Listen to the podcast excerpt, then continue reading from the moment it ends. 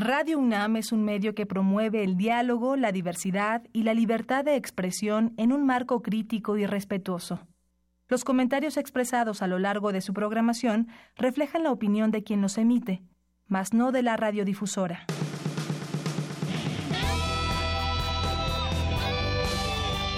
Prisma RU. Relatamos al mundo.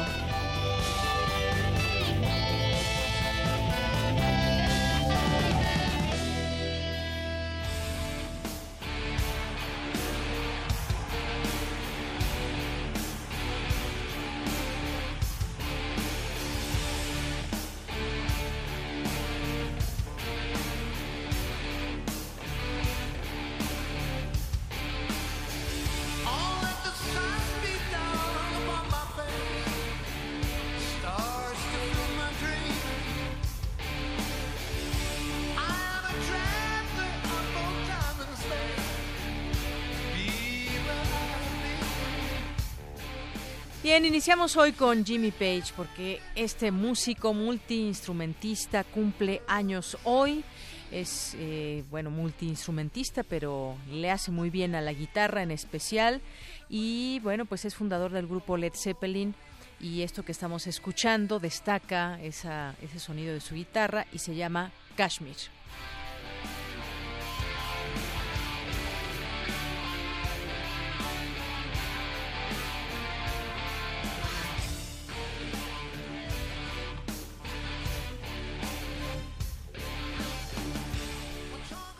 Un poco de música y el día de hoy, bueno, sean ustedes bienvenidos a este espacio de Prisma RU 96.1 de FM en Radio UNAM.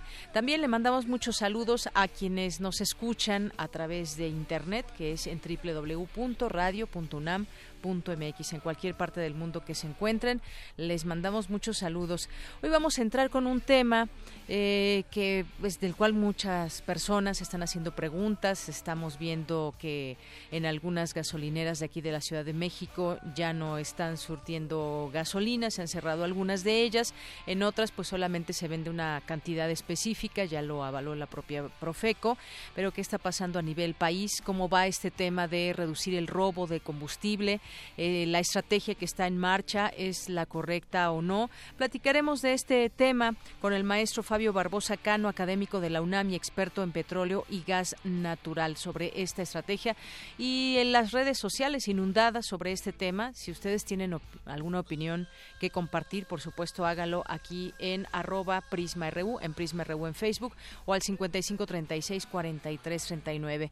Vamos a platicar también un poco más adelante sobre el fitoplancton, un gran aliado de la humanidad y aquí estará con nosotros vía telefónica el doctor Sergio Licea Durán, que es responsable del Laboratorio de Fitoplancton y Productividad del Instituto de Ciencias del Mar y Limnología, porque este fitoplancton es básico para la vida en la Tierra. Son de esos temas que están ahí un poco escondidos, pero que es interesante conocerlos. Vamos a tener también más adelante en Cultura la obra de teatro Mi suerte está en tus manos con nuestra compañera Tamara Quirós.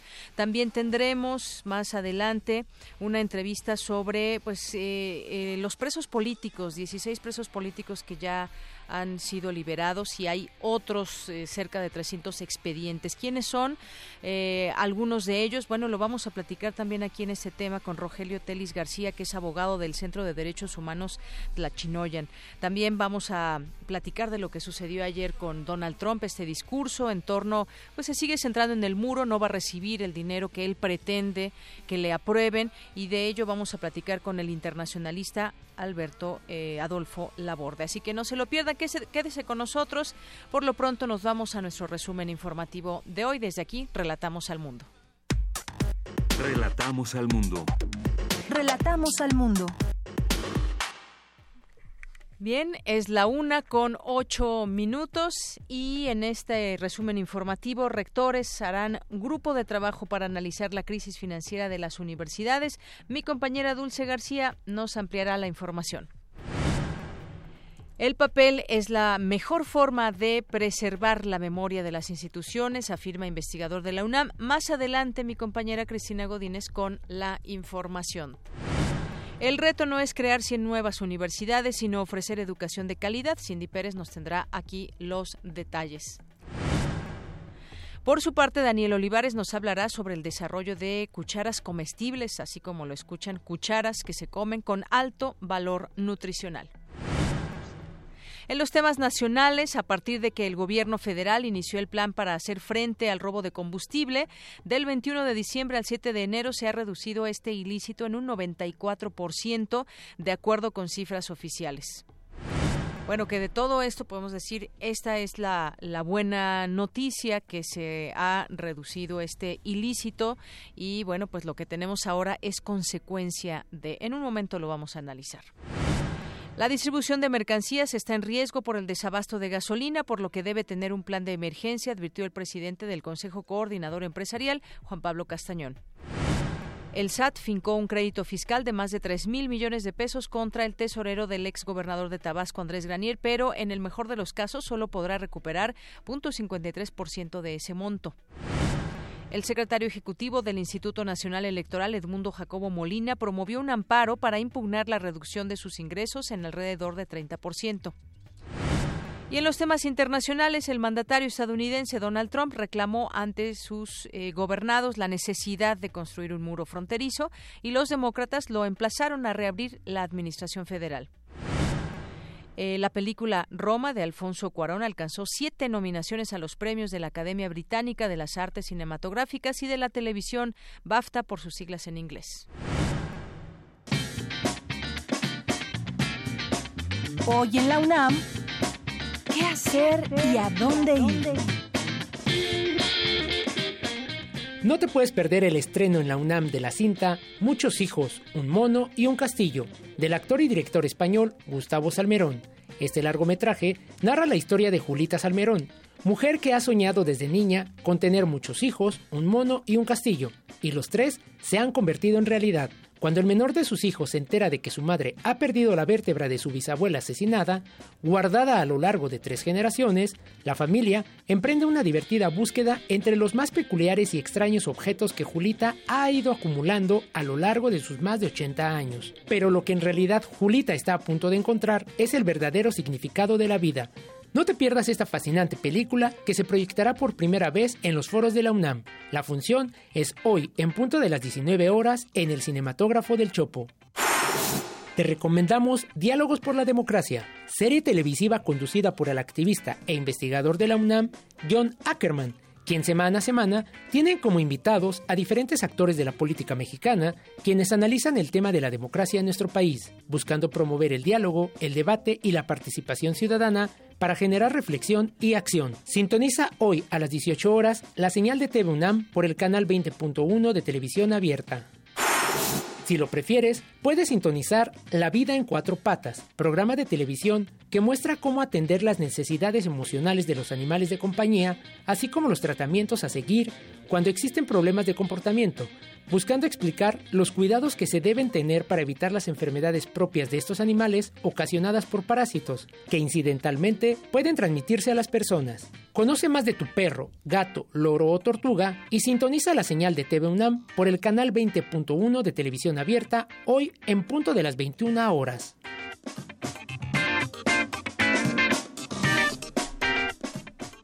Bien, continuamos, son las las 13 horas con 13 minutos y les habíamos dicho hace apenas unos minutos, pues este tema que del que se está hablando en todas partes y tiene que ver con el eh, pues este desabasto que no escasez de gasolina. Y bueno pues ya hay distintas informaciones. El propio presidente Andrés Manuel López Obrador reconoció un problema por desabasto de gasolina en algunas estaciones ya de la Ciudad de México que se ha originado por el combate al robo de combustible decíamos que esta está siendo una causa de la estrategia que se está llevando a cabo para detener este delito. Eh, platiquemos de este tema con el maestro Fabio Barbosa Cano, él es académico de la UNAM y experto en petróleo y gas natural. ¿Qué tal, maestro? Bienvenido. Muy buenas tardes. Muy buenas tardes. ¿Cómo está usted? Qué gusto nuevamente de conversar. Así es, maestro, pues es un gusto platicar con usted. Y ahora sobre todo en este contexto que estamos eh, viviendo y en donde hay muchas opiniones en torno al tema de esta estrategia que ha emprendido el gobierno federal para eh, reducir o para intentar terminar con el robo de combustible, el huachicol como se conoce. Y bueno, pues se, se habla ya también muy claramente de cuántas eh, pipas diarias se han dejado de robar y sobre todo se han revelado cosas, eh, si los eh, eh, gobiernos estaban de alguna manera coludidos. El caso es que Pemex informa que evita el desfalco por 2.500 millones de pesos. Incluso se investiga por ahí también a un militar por presunto robo de combustible. ¿Cómo ve usted lo que está sucediendo y esto que es causa de una estrategia que se, se está teniendo desabasto en algunas estaciones? Muchas gracias, doña Nera, por esta pregunta tan interesante. Miren, nosotros desde la Facultad de Ingeniería, desde los cubículos y desde la práctica eh, en los campos petroleros, tenemos una visión un poco distinta. Personalmente, yo no lo veo como un problema de ductos y de pipas. Yo interpreto el, eh, el problema como eh, un asunto que el actual gobierno, con apenas unos 30 días de haber iniciado eh, su gestión, hereda como resultado de varias décadas, de 40 años por lo menos, de falta de inversión en infraestructura portuaria para recibir eh, volúmenes tremendos de combustible importado, de infraestructura de transporte hacia los mercados y de mm, instalaciones en las grandes ciudades de eh, almacenamiento y distribución de esos eh, combustibles para satisfacer una demanda que está creciendo, móvil, que está creciendo de manera explosiva de un parque automotriz eh, exageradamente eh, crecido, eh, con una de una dimensión de Yanira monstruosa, insostenible al parque vehicular se incorporan más de 200 mil vehículos, 200, más de 200 mil motores eh, este, eh, cada, cada año. Es un crecimiento que está inducido, que ha sido eh, exageradamente crecido porque ah, se, se está transportando eh, eh, un, con eh, gasolinas que no requerimos, que no contribuyen al crecimiento económico, que no contribuyen al desarrollo. Se está transportando en dobles vehículos aguas endulzadas, alimentos chatarra, artículos totalmente innecesarios muchas de, muchos de ellos importados sacrificando nuestros mercados y nuestros eh, nuestras zonas agrícolas en donde ya producimos esos esos artículos. De tal manera que es para para desde mi punto de vista el problema es que se nos ha empujado hacia un consumo desorbitado que ha creado un problema estructural. No, no es una coyuntura, esto eh, va a, se, se, ha, se ha presentado en años anteriores y continuará ocurriendo hasta que no se tomen medidas radicales que ataquen a fondo el asunto. Eh, no tanto, me parece a mí, eh, puede resolverse por el lado de la oferta. Eh, tiene que atacarse con un conjunto con un abanico de medidas que fundamentalmente limiten esta demanda excesiva que estamos este, padeciendo. Es necesario construir vías férreas, es necesario utilizar, hacer un uso racional más eficiente, ahorro de energía.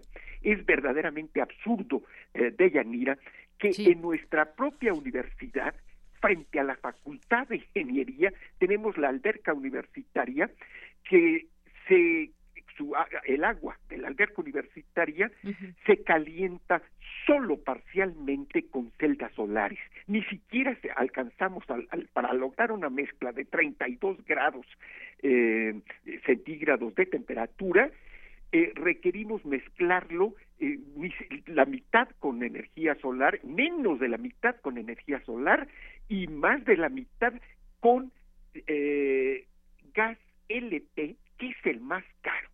Y lo mismo ocurre con otras albercas en otros deportivos. Solo al, iniciar el nuevo gobierno nos enteramos que algunas delegaciones que tienen albercas como Iztacalco debe millones de de 10 millones de pesos por facturas de gas LP. Este, eh, este, este, este consumo de este tipo es insostenible. De tal manera, ¿verdad? Este, de tal manera que a mí me parece que es muy urgente que difundamos este tipo de informaciones en, por todos los medios, eh, que convenzamos a la población de participar en el debate, de exigir información y eh, solamente con movilización, con acciones desde abajo, eh, es decir, desde la colectividad organizada, desde los ciudadanos organizados discutiendo, podemos eh, iniciar eh, el urgente y necesario cambio hacia la transición energética. Así es, una, una prueba también para la propia sociedad, desde el estar informando, informados, saber por qué está sucediendo todo esto. Nos decía usted, bueno, algunos elementos que podemos destacar, la falta de inversión en, en, en otros años sobre este, en este tema de los ductos. Es una, eh, no es un problema de, de ductos ni de pipas, sino de inversión que tiene que ver con todo esto.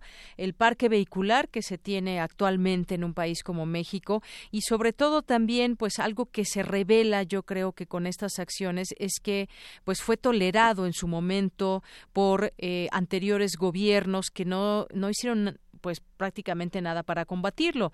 Eh, ni siquiera recuerdo que se tuvieran notas de un intento o de una estrategia mucho más clara para combatir este, este tema que le explota en las manos a un, a un gobierno o que intenta pararlo y que ahora tenemos estas, digamos, consecuencias de todo esto. Pero como sociedad, justamente tendremos mucho, mucho que hacer. Eh, este plan se habla de que ha reducido en 94% el delito en el país. Hay muchas cifras también, qué creer, qué no creer y sobre todo, pues eh, muchas personas se preguntan, a ver, bueno, pues cuándo va a acabar este tema, eh, este problema del desabasto. Ya se está viviendo de alguna manera. No es que no exista el combustible, ni mucho menos, sino que se está padeciendo.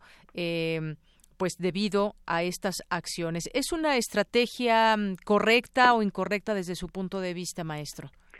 Yo creo, Deyanira, que mm, este tipo de desajustes que se deben a que los grandes, eh, las grandes ciudades, los grandes eh, mercados de combustible, eh, al no disponer de instalaciones de almacenamiento, o que dispone de ellos, pero ya han sido insuficientes, al quedar desbordada nuestra infraestructura existente por esta explosión del parque vehicular, este eh, va a seguirse presentando.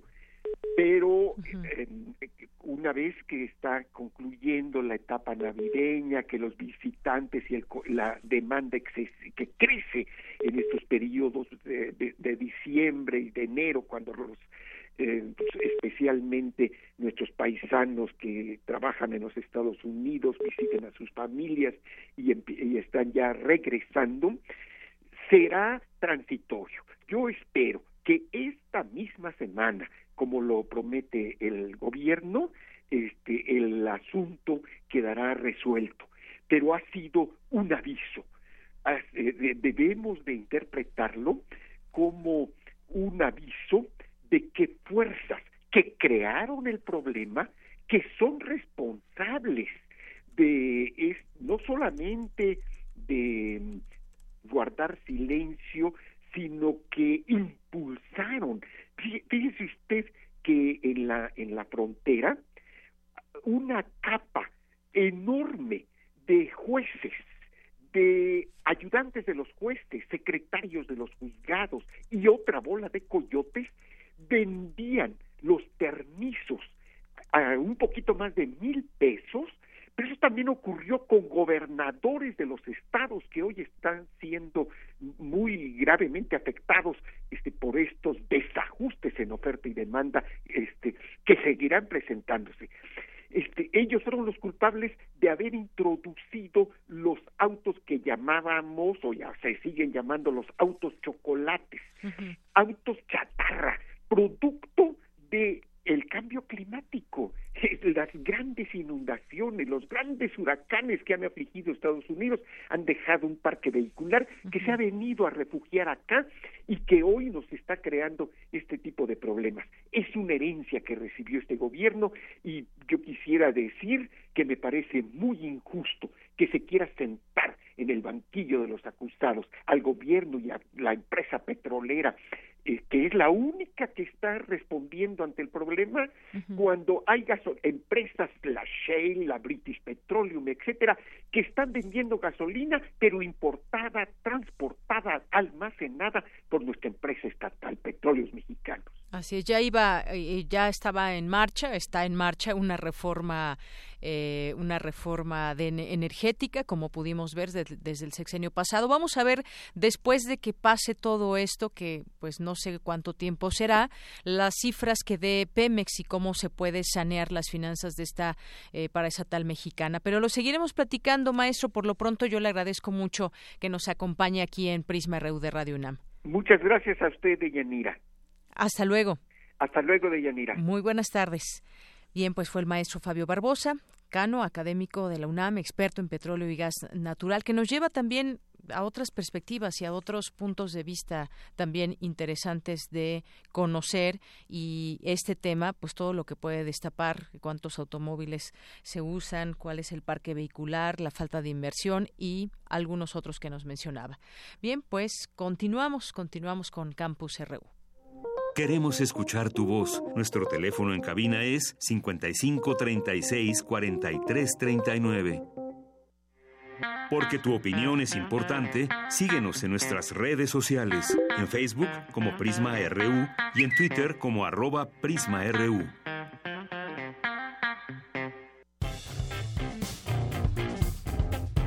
Campus RU. Bien, continuamos. También tenemos mucha información universitaria. Vamos a iniciar con mi compañera Dulce García. La Asociación Nacional de Universidades e Instituciones de Educación anunció que diseñará estrategias que permitan asegurar la sustentabilidad financiera de las universidades. ¿Qué tal, Dulce García? Muy buenas tardes.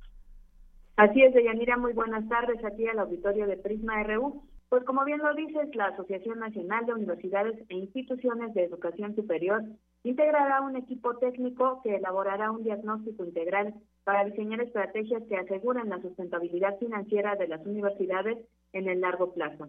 Andar a conocer el proyecto, Jaime Valls, secretario general de la ANUYES, dijo que la solución a los problemas estructurales de las universidades del país requiere de una política renovada de financiamiento con la corresponsabilidad de los distintos órganos de gobierno y el compromiso de las instituciones de educación superior. Vamos a escuchar sus palabras. Afortunadamente, contamos con la evidencia del desempeño comprometido de nuestras instituciones, ya que en una época donde las finanzas públicas han mostrado un limitado crecimiento, las instituciones de educación superior han hecho un gran esfuerzo para lograr una mayor eficiencia en sus procesos internos ampliar significativamente su matrícula y la calidad de sus servicios educativos en proporciones muy superiores al crecimiento del subsidio. Deyanira, por su parte, el rector de la Universidad Autónoma de Sinaloa, Juan Eulogio Guerra, dijo que cada una de las instituciones que integran la ANUYES cuenta con un diagnóstico puntual de sus problemas estructurales, algunos que se han ido acumulando a lo largo de los años y que se deben solucionar ya antes de que se compliquen.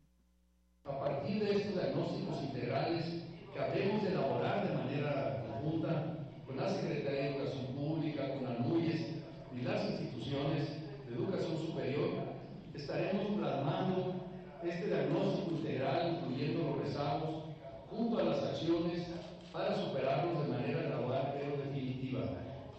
Las universidades vemos como una inigualable oportunidad el que podamos contar con este gran diagnóstico de la educación superior en México, así como el comité técnico al que se habrá de convocar, en el que con absoluta responsabilidad habremos de ser partícipes en coordinación con las autoridades educativas y alumnos. Les comento que en el acto también estuvo presente el subsecretario de Educación Superior, Francisco Luciano Concheiro, quien dijo que el actual gobierno busca lograr una educación con equidad y excelencia. Aquí sus palabras. En diciembre de 2018, tras un proceso de negociación con las autoridades de la Secretaría de Hacienda y Crédito Público, se obtuvieron 2.309 millones de pesos y se firmaron convenios con los rectores de ocho universidades, en las que también participaron los respectivos gobernadores y secretarios de finanzas locales.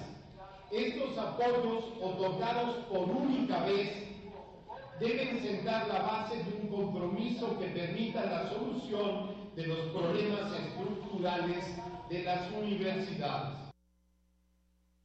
Este es el reporte de Yanira, seguiremos pendientes del tema. Muchísimas gracias, Dulce. Buenas tardes. Vamos ahora con mi compañera Cindy Pérez Ramírez. El reto no es crear 100 nuevas universidades, sino ofrecer educación de calidad. Cuéntanos, Cindy. Buenas tardes. Muy buenas tardes, Deyanira. Pues así es, Alejandro Márquez Jiménez, del Instituto de Investigaciones sobre la Universidad y la Educación de la UNAM, señaló que el reto del gobierno federal es allegarse de más recursos y aplicarlos de manera eficiente para cumplir con las promesas de campaña, como impulsar un programa de pensiones para la gente de la tercera edad o, como bien eh, comentabas, construir 100 universidades, pero sin que ello implique dejar de apoyar a las ya existentes, de las cuales al menos una decena ha declarado estar atravesando por severas crisis económicas.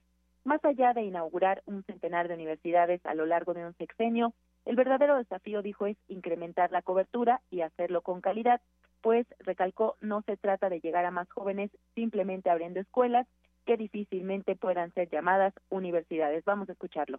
Los compromisos del nuevo gobierno en cuanto al incremento de la cobertura educativa, esta promesa de creación de 100 nuevas universidades, pueda lograrse, o sea, con recursos que el nuevo gobierno que iba a obtener de más que nada de combate a la corrupción y de más que nada intentar controlar los ingresos de las altas burocracias. Esperemos que hayan hecho bien las cuentas y eso les dé suficientes recursos para generar estas nuevas oportunidades. Porque, y procurar que estas nuevas oportunidades sean instituciones educativas de eh, y esto es así porque tampoco puede afectar más que nada, o intentar responder las promesas de campaña afectando el desarrollo de las universidades o instituciones más consolidadas y que tienen más tiempo y que dependen de los recursos federales para cubrir sus funciones antiguas. Según estimaciones de 2017 de Yanira, para cubrir todas sus funciones, el gobierno necesitó del 23.8% del Producto Interno Bruto. De este total, el 6.6 fueron gastos no programables, es decir, no se podían tocar, pues sirven para pagar deudas y otros pendientes. Se trata de dinero ya comprometido. Ello hace que los gastos sí programables se reduzcan a un 17.2% del Producto Interno Bruto. Si un 5.3% se va a educación, tenemos, según señaló Márquez Jiménez, apenas un 11.9% para los demás rubros. Muy bien, pues muchas gracias Cindy por esta información y es algo pues que vendrá de lo que estaremos eh, pendientes. No solamente se pide pues que existan universidades, sino que no nos olvidemos de la calidad. Gracias Cindy. Hasta luego, muy buenas tardes. Buenas tardes. Relatamos al mundo. Relatamos al mundo. Continuamos una con 34 minutos y tenemos ya, eh, vamos a pasar a esta nota, esta información y ya tenemos en la línea telefónica al doctor Sergio Licea Durán.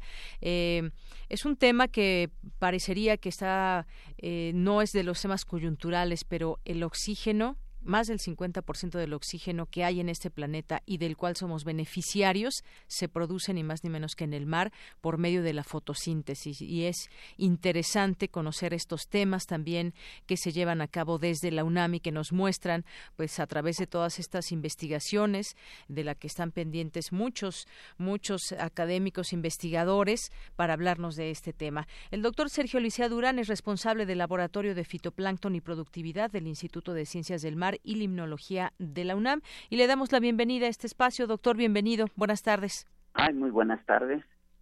Oiga, pues este, esta información nos llamó mucho la atención y nos gustaría que pues nos sumerja en estos datos, que nos dé un poco más de información sobre esto tan maravilloso que sucede en el mar y que además pues más del 50% del oxígeno de nuestro planeta pues está se genera en el mar por medio de la fotosíntesis. Platíquenos al respecto de esta de este tema. Ay, mire qué pregunta tan interesante y sobre todo pues que tenga difusión, que es una de las funciones de la universidad. Miren, el fitoplancton, dicho así de una manera general, son las plantas del plancton. Son organismos muy pequeños que miden desde una micra o un poco menos hasta unas 300, 400 micras. Como referencia a la gente que no esté familiarizada, una micra es la milésima parte de un milímetro, por lo cual pues no son visibles. Yo diría que realmente este grupo de organismos en realidad son nuestros aliados. ¿Por qué nuestros aliados? Porque además del oxígeno, nos muestran lo que está pasando en el ambiente, nos previenen si nosotros tuviéramos cuidado de estudiarlos, de entenderlos, de quiénes son, eh, cómo se llaman, es decir, conocer las especies, en dónde están, eh, cómo se distribuyen en la superficie del mar o hacia abajo, hasta la capa eufótica, es decir, hasta donde llega la luz, porque como usted bien mencionó, son fotosintéticos. Y la fotosíntesis, como nos la mostraron desde, si usted se recuerda, desde la secundaria, que era transformar las sales, el agua, las sales minerales con efecto de la luz y nutrimentos para producir pues sustancias orgánicas desde glucosa, proteínas, aminoácidos, etcétera, pero también la producción de oxígeno. Entonces, la importancia de estos organismos yo creo que es mucha y que estudiarlos es vital para que podamos entender los procesos hidrodinámicos que ocurren en el mar y que regulan la productividad del plancton en el ecosistema. Y que esto se refleja, por un lado, en el comportamiento de las pesquerías. Y hablar de las pesquerías es hablar de la producción de alimentos para consumo humano. Y por otro lado, también son muy importantes porque nos permite conocer cómo está estructurado un ecosistema a través de cuál es la composición de las especies, dónde abundan, qué tan diversas están y em, cómo se distribuyen. Ahora, para entender estos procesos hidrodinámicos, es necesario conocer el papel que estas microplantas tienen como productor primario a través de lo que usted mencionó, que es la fotosíntesis y los factores que lo afectan. De manera que si nosotros conocemos a las especies, es decir, conocer la biodiversidad, nos permite a través del tiempo observar los cambios que pudieran ocurrir, con lo cual se puede saber este, si nosotros tenemos especies invasoras que pueden afectar nuestros ecosistemas, como es el agua del lastre de los buques que pues andan por todos lados y que llegan, vacían indiscriminadamente para que el, el barco tenga estabilidad o llenan de agua y la llenan a otro lado y lo que están haciendo es distribuir eh, sin ningún control y sin revisión desafortunadamente eh, a, especies que nos pueden dañar nuestros ecosistemas. Por otro lado, mire, ahora que se habla tanto del cambio climático eh, a través del, incremento, del calentamiento global, el efecto de la acidez, todo esto está afectando a las especies. ¿Y qué puede pasar?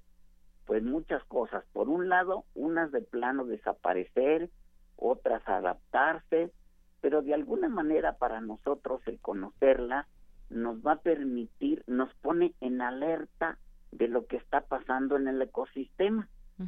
Nosotros aquí, en lo que vienen siendo las investigaciones que realizamos, está relacionado con obtener información de cuáles son las especies, en dónde están, cuáles son las variables que las afectan, como son los nutrimentos, como son las corrientes, cómo es la temperatura, el oxígeno disuelto y pues el conocer todo esto nos permite saber en dónde tenemos abundancia, eso está relacionado con las pesquerías y con alimentos, como dije en un principio. ¿Por qué? Porque el hecho de tener, de producir materia orgánica a través de inorgánica es la base de un ecosistema, porque de ahí se va a alimentar el zooplancton, que es la parte animal, ellos son heterótrofos, es decir, ellos no pueden elaborar su alimento, ellos lo tienen que tomar, como vienen siendo estas microplantas, y de ahí nos vamos en una trama trófica a otros niveles como son larvas de peces, peces, aves, mamíferos, y por lo tanto, el que conozcamos lo que viene siendo este grupo de organismos nos va a permitir entender el ecosistema, cómo está estructurado, eh, cómo puede afectarnos y nos da indicadores. Muchas especies son indicadoras. ¿Indicadoras de qué? Pues de las condiciones ambientales en un momento dado. El efecto, por ejemplo, de la descarga de un río, el efecto de las urgencias. Pero por otro lado, también hay especies tóxicas y si no las conocemos, pues afecta tanto el ecosistema como la salud humana. Seguramente que mucho del público ha ido a hablar de las mareas rojas, que ni son todas rojas ni tampoco tienen que ver con la marea, pero que son especies que proliferan y que pueden producir mortandad en algunas especies como peces, pero también en el humano. Inclusive se habla de anualmente más o menos unas mil muertes a nivel mundial producto de ingerir alimentos contaminados. Y justamente, perdón que lo interrumpa, maestro, que un tema que ya tocó es el cambio climático, que es muy importante hoy en nuestros días y en la actualidad, pero también cuando hablamos del mar me viene a la mente pues toda esta contaminación de la que pues se padece en el mar y cómo afecta justamente toda esta vida que nos ha platicado que hay desde las profundidades, de qué manera nos estamos acabando a través de la contaminación, pues toda esta esta importante vida que genera oxígeno? Pues miren, de muchos aspectos. Por un lado, hace rato que se la persona que me antecedió que hablaba de la de la gasolina que tenemos disponible y demás, pero hay una parte negativa, tenemos que buscar otras fuentes y otras fuentes pueden venir de estas microalgas, eso por un lado. Por otro lado, el el desmedido aumento del CO2 está afectando acidez en el océano y esta acidez en el océano está afectando a otros organismos porque por un lado ese exceso de CO2 lo está asimilando el océano, lo está acumulando y eso cambia la acidez. El mar se está volviendo más ácido. Al ser más ácido va a afectar, por ejemplo, organismos del grupo de las conchas, cocolitofóridos que tienen carbonato de calcio y que por lo tanto les va a traer problemas para la elaboración de sus exoesqueletos. Por otro lado también pues eh, la contaminación por la actividad petrolera es indispensable, pero pues los accidentes como el que sucedió el stock en el año de junio de 79 y en y en el 2010 de la plataforma esta de la British Petroleum, usted imagínese si la fotosíntesis es con efecto de la luz y los nutrientes elaborar materia orgánica, al momento que tiene usted una mancha de petróleo no hay luz y si no hay luz, pues no hay el crecimiento del fitoplancton y por lo tanto no hay alimento disponible para los otros grupos del ecosistema. Esto me hace recordar en los tiempos de la primaria que un profesor nos dijo, miren, metan una planta, le ponen muy bonita tierra, le ponen nutrientes, la riegan diario, pero la tapan de la luz y en una semana la planta murió. Entonces, ese es un efecto. Por otro lado, todo lo que viene siendo a través de los ríos las descargas fluviales que finalmente llegan al mar, pues no solamente traen los nutrientes, sino que si tenemos, eh, imagínense los agroquímicos producto de lo que viene siendo, pues este para, para los cultivos, finalmente son sustancias que como están ricas en, en nutrimentos de tipo fosfatados, hacen un crecimiento masivo, pero solo de, de pocos organismos, lo que se conoce como eutroficación. Y eso, pues indudablemente que tiene consecuencias. Pero no solamente eso, si usted además le agrega todo lo que vienen siendo todo tipo de sustancias tóxicas producto de la industria, pues también es obvio que van a afectar. Lo que le puedo decir, y esto está un poco pues arriesgado porque se necesita hacer más estudios, más análisis de los datos que tenemos, es que sí se está afectando la eh, producción primaria medida a través de la clorofila A, que es un producto de la fotosíntesis, en el sentido de que he notado que hay menos biomasa. Y eso pues indudablemente que se que se se refleja. Como un dato que le puedo dar de los que vi recientemente de la FAO, es de la producción que se estima, de la que se extrae anualmente en el mar, que estamos hablando de 150 millones de toneladas solamente de productos pesqueros. Es una cantidad que ha ido, o sea, se ha incrementado por demanda de la población, pero a la vez lo que viene siendo el esfuerzo de pesca cada vez es mayor para satisfacer nuestras necesidades. Entonces, sí, indudablemente que toda la actividad humana pues nos está afectando.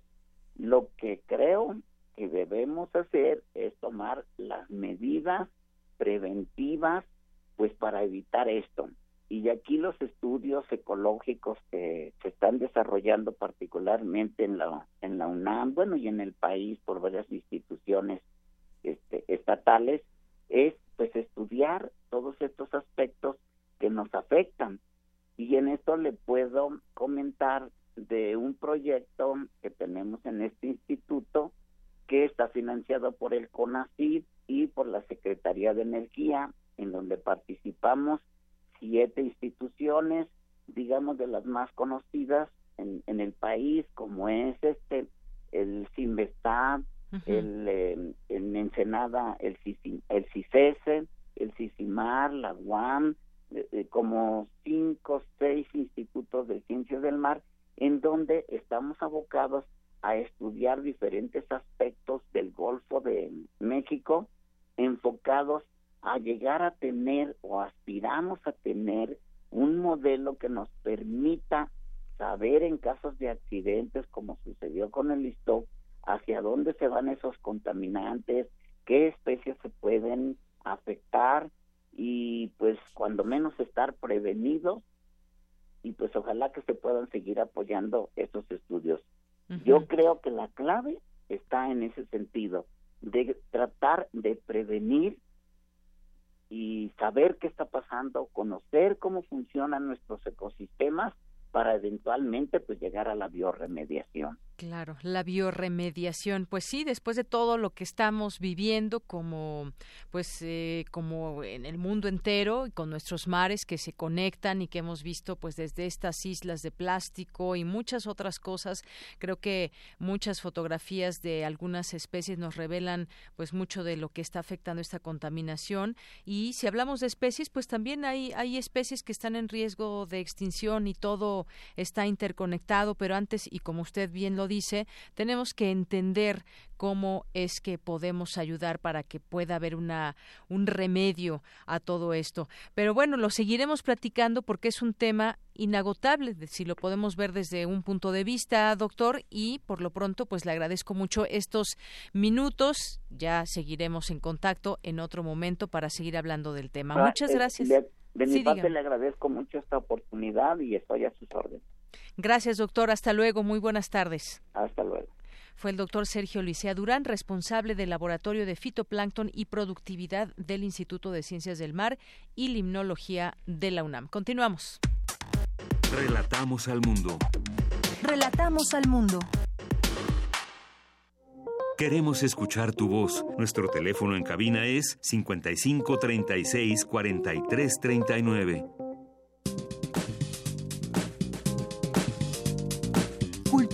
RU. Y entramos a la sección de cultura. ¿Qué tal, Tamara Quirós? Muy buenas tardes. Deyanira, muy buenas tardes. Es un gusto saludarlos a través de esta frecuencia. Gracias a todos aquellos que nos sintonizan a través del 96.1 de FM. También aquellos que nos escuchan desde otras latitudes a través de www.radio.unam.mx. Oye, ya es miércoles. Miércoles 9 de enero de 2019 y es momento de entrar con la información cultural de hoy. Les tenemos una gran invitación al teatro. A nosotros nos encanta el teatro y bueno, hoy no es la excepción. En cabina nos acompaña el actor Flosh Ramos. Él es parte del elenco de una puesta en escena que ahorita nos va a platicar de qué va. Mi suerte está en tus manos. Flosh Ramos, bienvenido a este espacio. ¿Cómo estás? Hola, muchas gracias. Buenas tardes, muy bien. Les agradezco mucho por el espacio. Oye, qué nervios, qué emoción también. Ya mañana estrenan. Platícanos de qué va esta obra. Mi suerte está en tus manos. Así es, pues muy emocionados de, tener la oportunidad de, pues yo de, de, compartir con mis, con mis compañeros actores y contarles esta, esta historia de la pluma de, Valeria Jiménez. Eh, en la dirección está Yoné Cervantes. Y es una historia que retrata eh, una familia que tiene una pérdida enorme de, uno de sus miembros y tiene eh, una oportunidad para digamos, para que cambie esa situación, ¿no? Es lo que, le, le, lo que les puedo decir al respecto. No quiero eh, spoilear mucho la obra. claro, claro. Pero es, eh, es una obra que nos invita un poco a la, a la, a la reflexión, ¿no? De, de qué tan eh, línea es la, la, la de, eh, qué tan delgada es la línea entre, entre la vida y la muerte. La vida y la muerte, la muerte que no sabemos qué va a suceder, qué sucede después de la muerte, ¿no? Exacto. Sin embargo, sí podemos saber qué es lo que sucede cuando alguien se muere.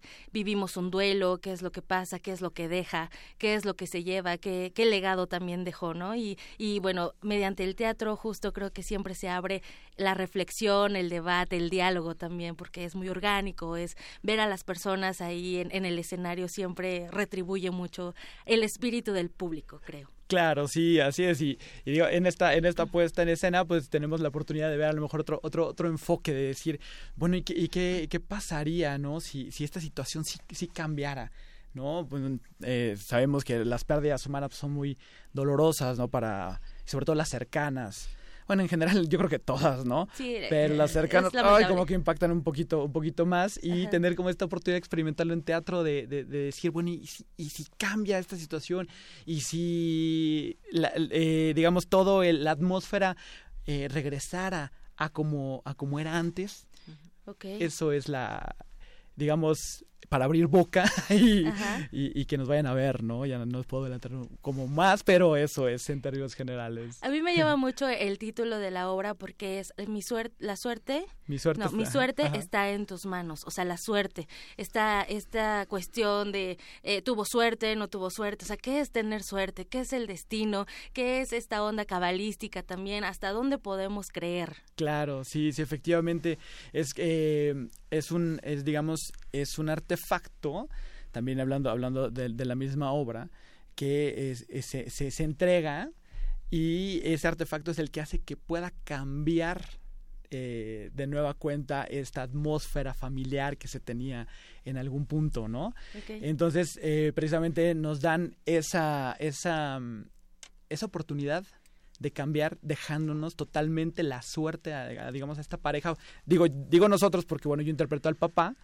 Eh, y eh, nos dejan esa, esa suerte de, de, cambiar de nueva cuenta esta atmósfera familiar que, que se tenía en un, en un inicio ¿no? qué responsabilidad. Sí bastante bastante. pero así es la vida misma. Así es es, es, el sabor no y lo, lo, bonito de las historias que se pueden contar en el, en el teatro no claro Plush también llegas a bueno llegan a un lugar que es es una suerte de casona, lo cual también hace un poco íntimo la interacción, íntima la interacción entre los actores y bueno el público. Llegan al Art House. Así es, precisamente es eh, teatro breve, eh, dura aproximadamente 20, 25 minutos y hay cada eh, media hora funciones. Es, es, una experiencia muy, muy bonita para, para la gente porque puede eh, eh, pues prácticamente estar así como tú y yo, ¿no? Eh, muy, muy, cercanos al actor, digamos, vivir la acción en, en, el momento, ¿no? O sea, prácticamente sentir el sudor de los actores, la, respiración También, las miradas intensas. Efectivamente, y, y, es algo muy bonito, es una experiencia también como, como actor que eh, pues son seis funciones diarias, ¿no? O sea, digamos de jueves a domingo. Y pues hay que, hay que dar obviamente el 100, el 100% en, en, en las seis funciones. Claro. Y es una experiencia muy bonita, muy enriquecedora, ¿no? Para, para, para nosotros. Y es maravilloso este tipo de teatro. Además porque tienes, eh, digamos, una paleta de colores en el mismo Art House con las otras obras y puedes decir, bueno, a ver, creo que esta, este título me, me gusta como para como para darle una oportunidad, ¿no? O ver todas en su caso, ¿no? También. Entonces es una, es una muy buena oportunidad también para, para todo el público que, que asista a Art House y vea la, la, gama de colores tan bonitos que hay, ¿no? Claro, es como teatro a la carta. Se le podría decir así, ¿no? Con, un maridaje también eh, excepcional, en donde, bueno, también hay una cafetería ahí, puedes aprovechar, tomarte un cafecito, visitar eh, los diferentes foros pequeños que hay en esta, en, en esta, eh, bueno, en este lugar, en el Art House. Y, oye, ¿qué reto representa justo lo que mencionabas, ¿no? O sea, cada media hora van dando estas, estas funciones. Como actor, eh, ¿qué reto representa eh, en tanto concentración, eh, dar estas funciones en muy poco tiempo? Claro, e, es, es, es un reto bastante grande porque hay que entrar y salir del personaje, ¿no? creo que para antes de cada, una de las funciones hay que hay que tomarnos un, se toma bueno en mi caso un tiempo para, para entrar en el personaje y eh, dar que el personaje de sí, ¿no? O sea, de el 100% del personaje con toda la emotividad, con toda la carga emocional más bien que tiene el personaje y sobre todo tratar de reflejar eh, pues las diferentes, voy a repetir de nueva cuenta, me gusta mucho esta palabra, la paleta de colores que puede, se puede experimentar, ¿no? Es, digamos, unos picos de emociones en la obra en los cuales pues vamos dibujando eh, para que el, para que el espectador entre totalmente y viva con nosotros a lo mejor el dolor, a lo mejor la felicidad, a lo mejor la reflexión, ¿no? Es un reto muy, muy, muy bonito de que entre la, la, el público de una manera y salga totalmente de otra. Con eso ya eh, queda pagado para mí eh, el, el, el, estar, el estar en la obra, no ver, ver, ver la cara eh, de, del público, cómo entra y cómo, y cómo se va, ¿no? Después de, de ver la, la obra. ¿A partir de qué edad recomiendas Mi suerte está en tus manos? Pues es, eh, digamos, yo recomendaría pues adolescentes y adultos, ¿no? Eh, creo que adolescentes empieza creo que a partir de los 13 años, creo yo, 12, 13 años. Sí, para arriba. Exactamente, más o menos. Es, es, es, muy buena edad, ¿no? Para que, para que nos acompañen. Por supuesto, sobre todo eso, ¿no? Porque muchas veces, bueno, quienes nos están escuchando, eh, bueno, pueden decir, oye, es que yo tengo un niño y, bueno, puede ir o no puede ir, por eso mejor recomendamos que sea a partir más o menos de los 13 años. Oye, pero también tenemos otro invitado, Plush, por favor, preséntanos, porque también necesitamos que nos hablen más allá. Siempre decimos, bueno, comúnmente siempre hay voces enfrente, pero detrás de un teatro, de una producción teatral, siempre hay más gente detrás, logística, también hay quien se encargue de la coreografía. Claro que sí, miren, pues eh, les voy a presentar a a, este gran actor llamado Noah, con el cual... Que los queremos mucho, ¿verdad? no, eso está perfecto, que sean un buen equipo de trabajo. Tengo el honor de, de, alternar funciones. y ahorita que mencionabas de la producción, pues aprovecho, eh, Andy Candy está en la producción, está, está Dieguito también ahí, también echándonos la mano, y los demás actores, pues Montserrat Ortiz, Elsa... No, perdón, Elsa, Ortiz, Montserrat eh, Figueroa, Antonio Monroy, Antonio Monroy, Tony, Batres, eh, Santiago González eh, Luciana de Valle, exactamente, Rendón, en, eh, en, la autoría está. Sí, ya, ya, ajá, ya, Valeria. Dirección también. también ya, ya todo. Muy bien, amigo, tú, Entonces, sí sabes. Esto se llama improvisación. Les había tocado en el teatro, pero no en el radio, yo supongo. Muy bien, chicos, pues qué buena onda, digo, ustedes eh, comparten este papel, ambos son padres en, en el teatro, no sé si en la vida también lo sea lo sean, sean padres. Todavía no, tengo muchísimas ganas, la verdad, ¿eh? Entonces entran también en otro papel, ¿no? Exacto, ¿no? Hay que, hay, que fijarse bien en los papás, no sé, creo que es el trabajo de nosotros, esa parte de ver cómo te relacionas con el niño, cómo esa conexión que debes tener con, con la familia completa. Yo creo que son las partes que tenemos que investigar nosotros como actores para tratar de que la gente vea esa conexión en escena de los tres, ¿no? Excelente, ¿no? Así es cierto. Bueno, hacen su investigación de campo, qué bueno que así sea, y que lo lleven sobre todo al teatro y bueno, invitamos a la gente. Nosotros siempre abrimos espacio al, al teatro independiente. Nos gusta mucho el teatro independiente, son propuestas bastante interesantes. Esta de Mi suerte está en tus manos, bueno, pues es una forma también como de iniciar el año y es una producción de Sueños y Pasiones Andy Candy. Correcto, así, es. Y te agradecemos mucho el espacio y que hagas estos, esto para nosotros que nos encanta el teatro y que luego a veces decimos que, que es difícil hacerlo. Eh, y que tengamos espacios como el tuyo, pues te lo agradecemos muchísimo. No, al contrario, no, gracias por llegar. Oye, y además, funciones jueves, viernes y sábados a partir de las 8 de la noche hasta las 10.30 y hasta cuándo van a estar en temporada. Hasta el 10 de febrero vamos a estar. Es del 10 Te faltó una más domingo, que es de las 7 hasta las... A las 9.30. Ajá, exactamente. Ah, es cierto. Un poquito más temprano nada más. Sí. Muy bien, y bueno, para la gente que nos escucha también, Art House se encuentra en Antonio M. Ariza, número 11. ¿Ansa? ¿Ansa? Ajá. Antonio M. Anza, número 11, esquina Mérida, en la colonia Roma. Está muy cerca de aquí, de hecho, de Radio Súper también. cerquita, sí, también. Nada más también recordarle al público que vamos a estar nosotros en la sala Chekhov.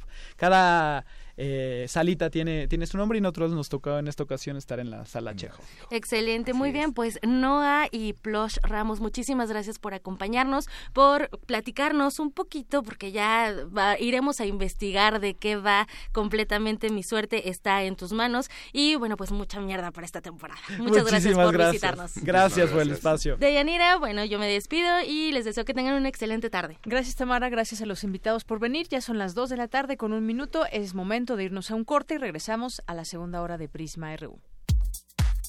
Prisma RU. Relatamos al mundo.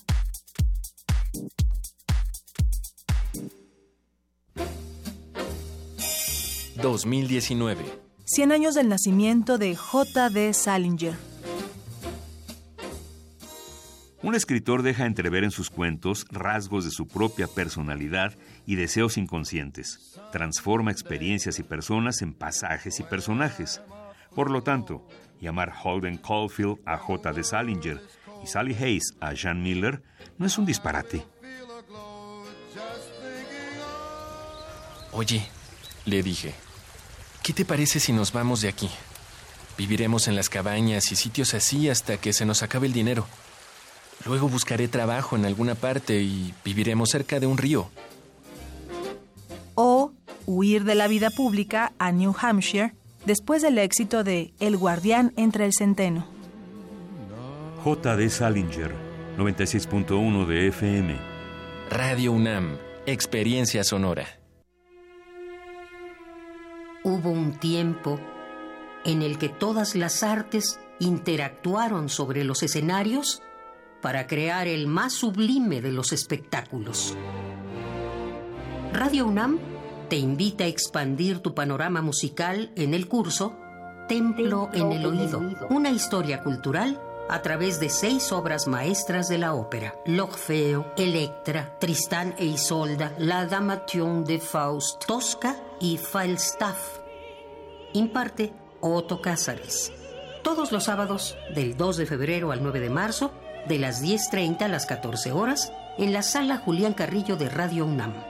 Adolfo Prieto 133, Colonia del Valle, cerca del Metrobús Amores.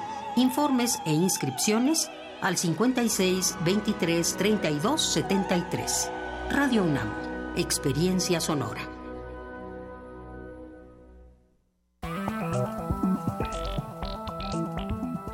El PRD propuso bajar el impuesto a la gasolina para acabar con los gasolinazos. Morena, que es mayoría en el Congreso, votó no a nuestra propuesta. Seguiremos luchando para acabar con los gasolinazos. Sí es posible que el precio de la gasolina baje ya. Trabajemos juntos, no hay pretextos. Exige a los diputados de Morena que apoyen la propuesta del PRD y terminemos con los gasolinazos. PRD. El antiguo Colegio de San Ildefonso invita a la exposición Nacimiento, Miradas en el Tiempo. Reúne más de mil figuras de barro elaboradas por el artesano veracruzano Felipe Nieva en la primera mitad del siglo XX. Las piezas son personajes bíblicos como Adán, Eva, José, María, Jesús, San José pidiendo posada, el nacimiento del niño Jesús y los Reyes Magos. Nacimiento, Miradas en el Tiempo se puede visitar en el antiguo Colegio de San Ildefonso, centro histórico de la Ciudad de México.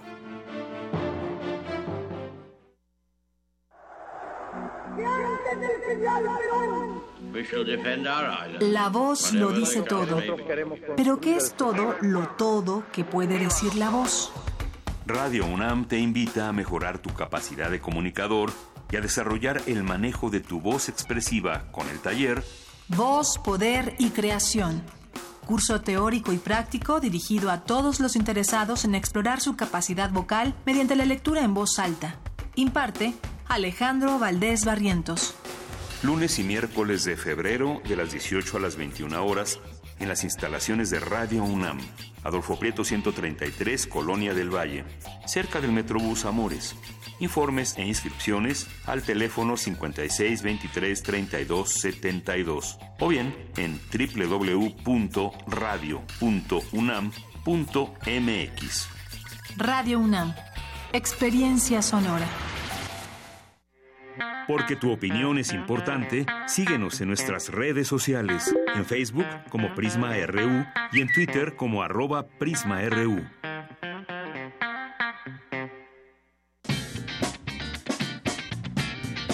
Mañana en la UNAM, ¿qué hacer y a dónde ir?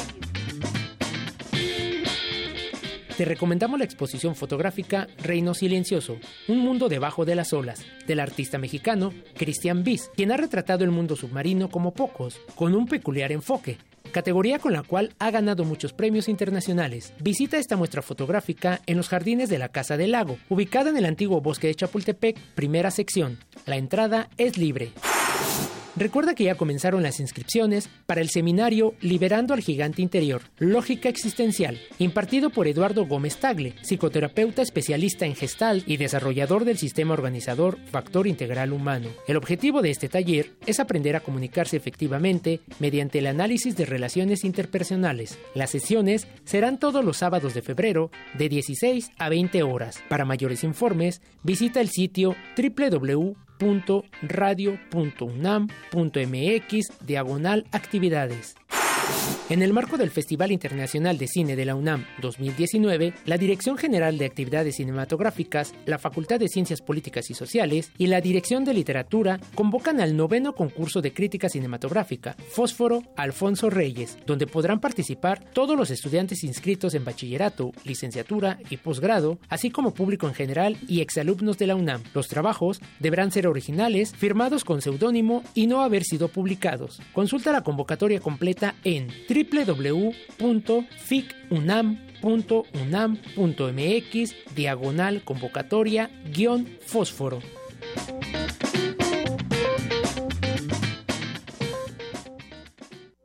Queremos escuchar tu voz. Nuestro teléfono en cabina es 55 36 43 39.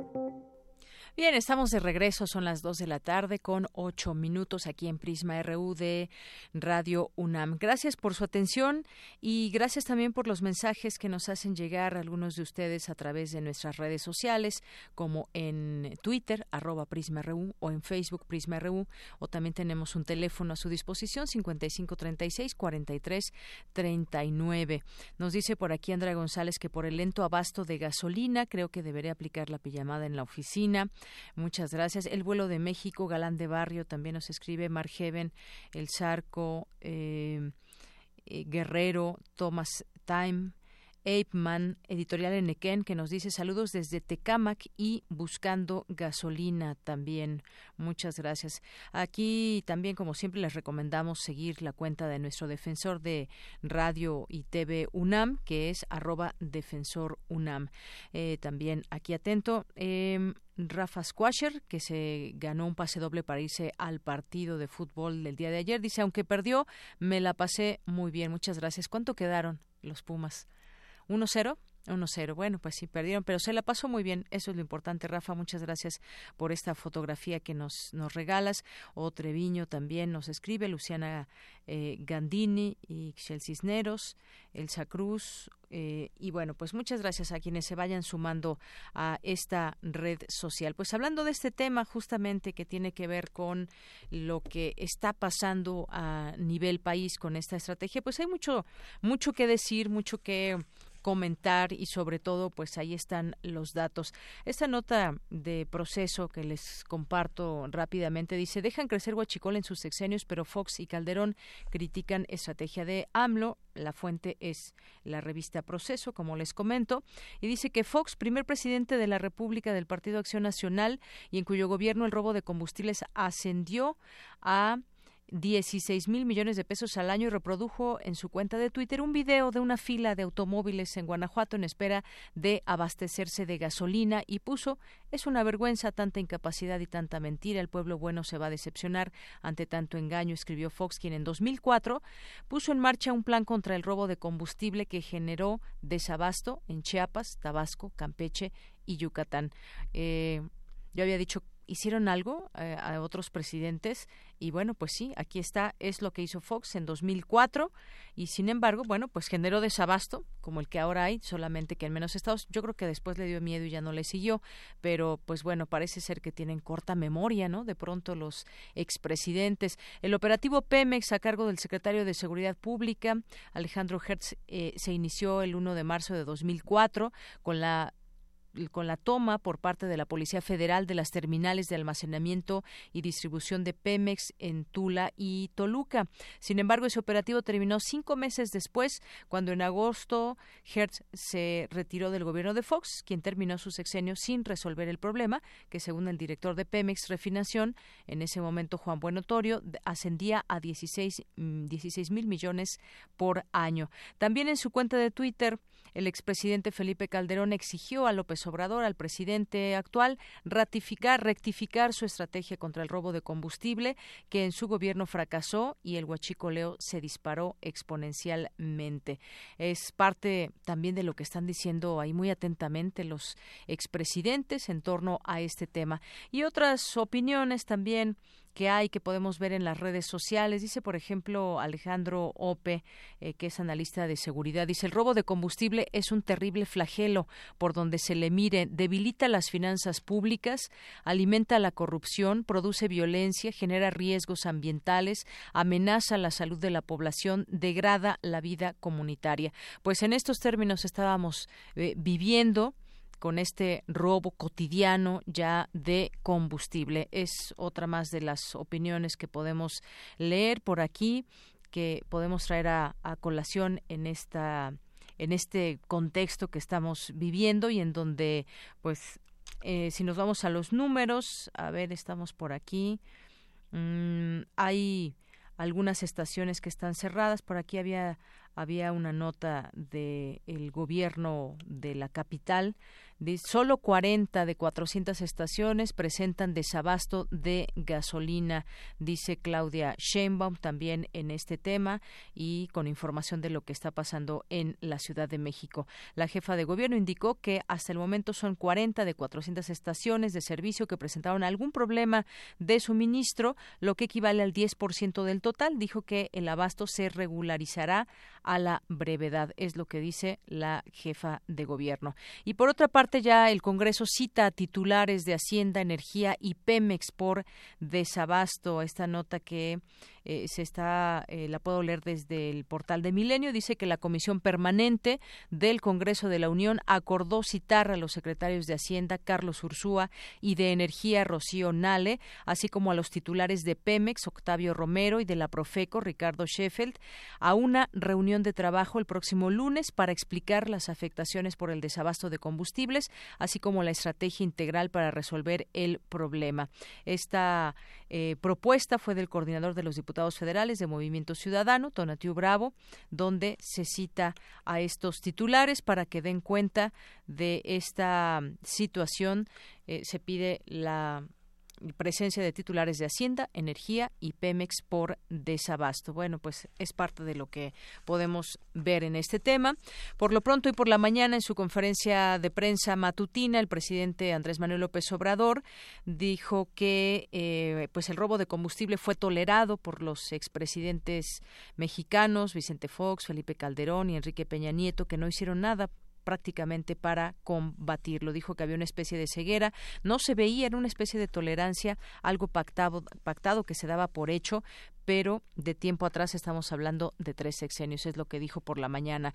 Y también se dan cifras, 94% se, se reduce este delito en el país a partir de que el gobierno federal eh, ha llevado a cabo un plan para hacer frente al robo de combustible. Del 21 de diciembre al 7 de enero se ha reducido este ilícito en un 94%.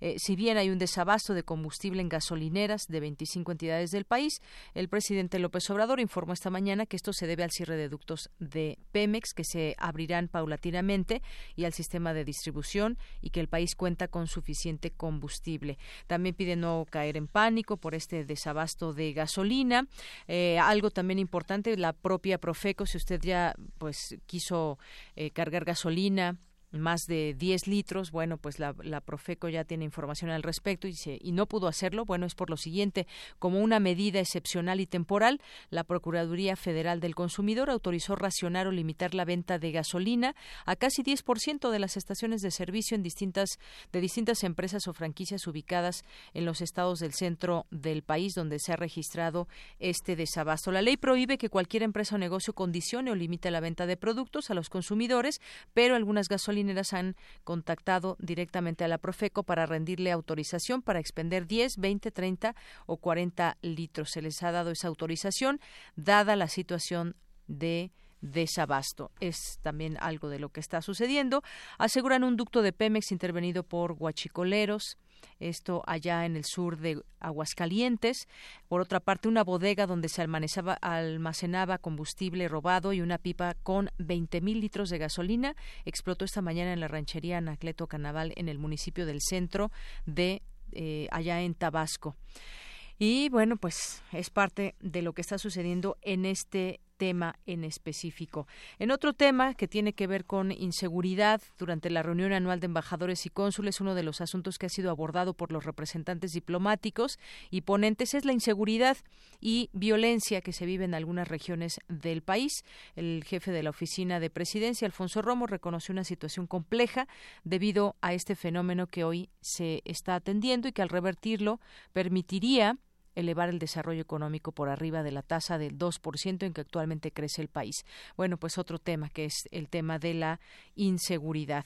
Y hubo una detención por al exsecretario particular de César Duarte allá en Chihuahua. La Fiscalía General de este estado informó sobre el arresto de Marcelo González.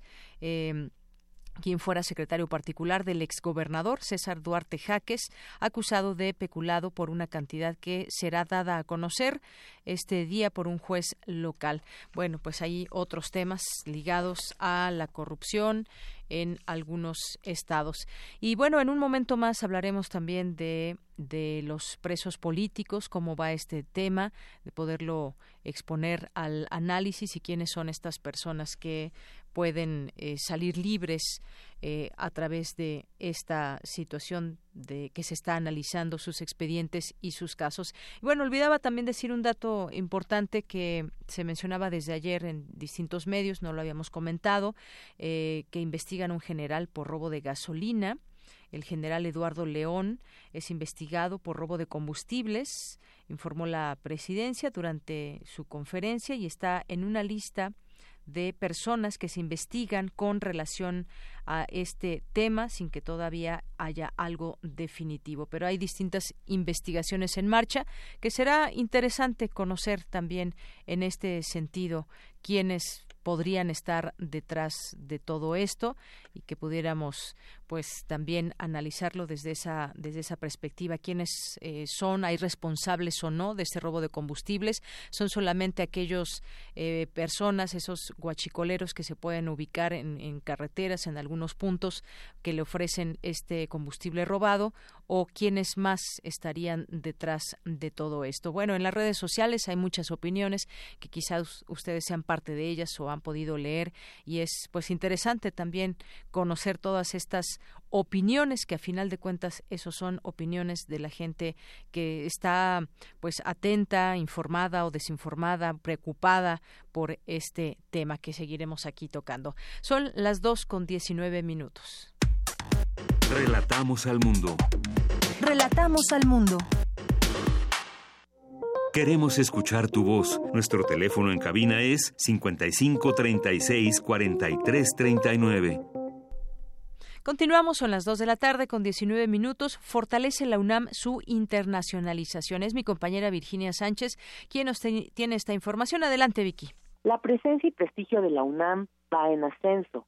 Muestra de ello es el que 3.151 de sus alumnos en un año han viajado a diversas instituciones de educación superior en el extranjero para realizar estudios, estancias de investigación y perfeccionamiento de otros idiomas en alguna de las sedes que tiene la UNAM en varios países. Este número de estudiantes equivale a la matrícula total de licenciatura de la Facultad de Medicina Veterinaria y Zootecnia, que cuenta con 3.141 alumnos, o con la de la Facultad de Artes y Diseño, que tiene 3.227 estudiantes. En tanto, nuestra casa de estudios recibió a 7.630 alumnos de otras universidades.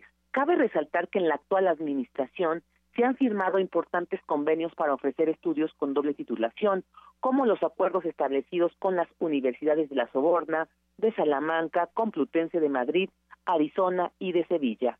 Asimismo, se abrieron sedes de la UNAM en Boston, en Estados Unidos, Berlín, en Alemania y en Sudáfrica. Esto refleja que la UNAM es el proyecto cultural más importante en la historia de México y que su presencia internacional es trascendente. Así lo informó el coordinador de Relaciones y Asuntos Internacionales, Francisco Trigo, quien detalla algunos de los programas a los que han asistido los estudiantes de la UNAM en el exterior. Por dar algunos números, del año 2017, año calendario, 3.151 alumnos nuestros fueron al extranjero, a diversas modalidades. Tenemos desde alumnos que van un semestre completo con reconocimiento de créditos, etcétera, o que van a un verano de investigación. De estos 3.151 alumnos, más o menos la mitad van con apoyo de la UNAM, de fondos que aporta la misma UNAM. Entonces ha sido muy exitoso. También tenemos alumnos dentro de estos 3.000 un poco más, alumnos que fueron, por ejemplo, al verano o al invierno Puma, a nuestras sedes en Estados Unidos, en Canadá, o incluso que ahora fueron a, Londres, donde van a perfeccionar su nivel de inglés, o a Canadá también a perfeccionar el nivel de francés. Citlali Bruce, estudiante de ingeniería mecatrónica, viajó a la Universidad de Nagoya, Japón, para realizar una estancia y perfeccionar el idioma, becada por la UNAM, Fundación UNAM y la Secretaría de Educación Pública. Escuchémosla. Soy de la Facultad de Ingeniería y yo me fui a Japón, a la Universidad de Nagoya. Pues fui a estudiar también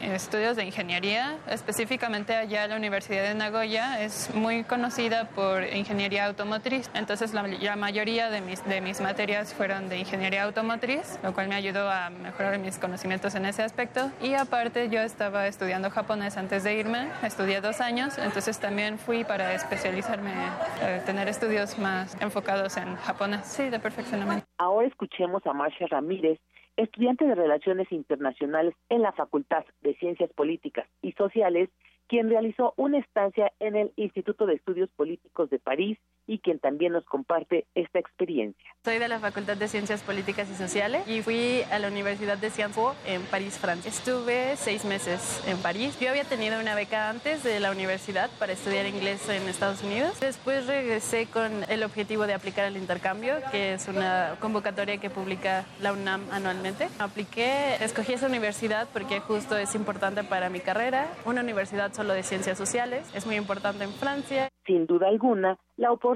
que brinda la UNAM a sus estudiantes para ampliar su formación en otros países enriquece sus horizontes y les da una mayor competitividad a nivel internacional. Hasta aquí la información. Muy buenas tardes. Bien, pues continuamos con la información ahora con mi compañera Cristina Godínez, el papel, la mejor forma de preservar la memoria de instituciones como la UNAM. Adelante, Cristina. ¿Qué tal, Deyanira? Un saludo para ti y para el auditorio de Prisma RU. Hoy en día la consulta de textos en línea es habitual, sin embargo, este medio no es el adecuado para mantener la memoria viva, expresó Enrique González González del Instituto de Investigaciones sobre la Universidad y la Educación. Para el investigador, el papel sigue siendo el mejor medio para preservar la historia en general y de las instituciones importantes como la UNAM. Cuando se inventó la fotografía, creyeron que se iba a acabar la pintura y no ha habido siglo más fecundo para la pintura que el siglo XX. Entonces, esta historia de que se va a acabar el libro en papel, están imaginándose cosas que no tienen mucho sentido. Yo creo que lo que va a traer esto es que se va a seleccionar mejor lo que va a papel y lo que se queda en formato electrónico. Creo que hay cosas que es indispensable que se mantengan en papel, entre otras cosas porque no sabemos el tema de la emigración de los soportes y subrayó que no sabemos en qué momento ya no será visible un documento en la red, mientras que con el papel no hay ese problema, y puso como ejemplo un documento trascendente de la Universidad de Chile que fue digitalizado hace unos años y hoy en día no puede ser consultado en línea porque no se actualizó en los nuevos formatos. De Yanira, el doctor González González se ha dado a la tarea de preservar la historia sobre cómo se han construido las universidades, especialmente la UNAM, y una muestra es su trabajo sobre las constituciones de Palafox que definieron a la Universidad Nacional como la conocemos hoy en día y que presenta en el texto Del aula a la ciudad, Estudios sobre la universidad y la sociedad en el México virreinal. Deyanira, este es mi reporte. Buenas tardes. Bien, pues muchas gracias Cristina. Vamos ahora con Daniel Olivares, especialistas del Instituto Politécnico Nacional. Crearon cucharas comestibles con alto valor nutricional. ¿De qué se trata? Adelante, Daniel. Hola, ¿qué tal, Deyanira? Muy buenas tardes a ti y a nuestro amable auditorio. Como una alternativa para disminuir el uso de cubiertos de plástico, que tiene un periodo de degradación de hasta un millón de años, investigadores del Centro de Desarrollo de Productos Bióticos del Instituto Politécnico Nacional desarrollaron una cuchara comestible con salvado de arroz. Se trata de un prototipo que ya fue sometido a pruebas de funcionalidad y cuya formulación será empleada también para el desarrollo de otros cubiertos y utensilios. Asimismo, será sometido a pruebas de nutrición para medir el impacto en la salud de quienes consuman la cuchara, toda vez que el salvado de arroz cuenta con importantes propiedades nutricionales. La investigadora Guillermina González señaló que la cuchara busca ser rentable para que pueda competir con los productos actuales, debido a que la población se guía por el costo económico. Estamos buscando un producto que sea resistente para que dure en buenas condiciones mientras se está usando comiendo alimentos líquidos, alimentos calientes, fríos desde luego, pero también en alimentos calientes, que yo creo que es la prueba de fuego. Es un, un sabor que es conocido por la población. Entonces eso nos da la ventaja de que sea fácil su adaptación o su entrada al, al mercado. El proyecto que tiene unos nueve meses trabajando en numerosas pruebas para desarrollar la cuchara, espera su conclusión en unos dos años, y lo que sigue es realizar los procesos de evaluación. Hasta aquí mi reporte de Yanira. Muy buenas tardes. Gracias, Daniel. Muy buenas tardes.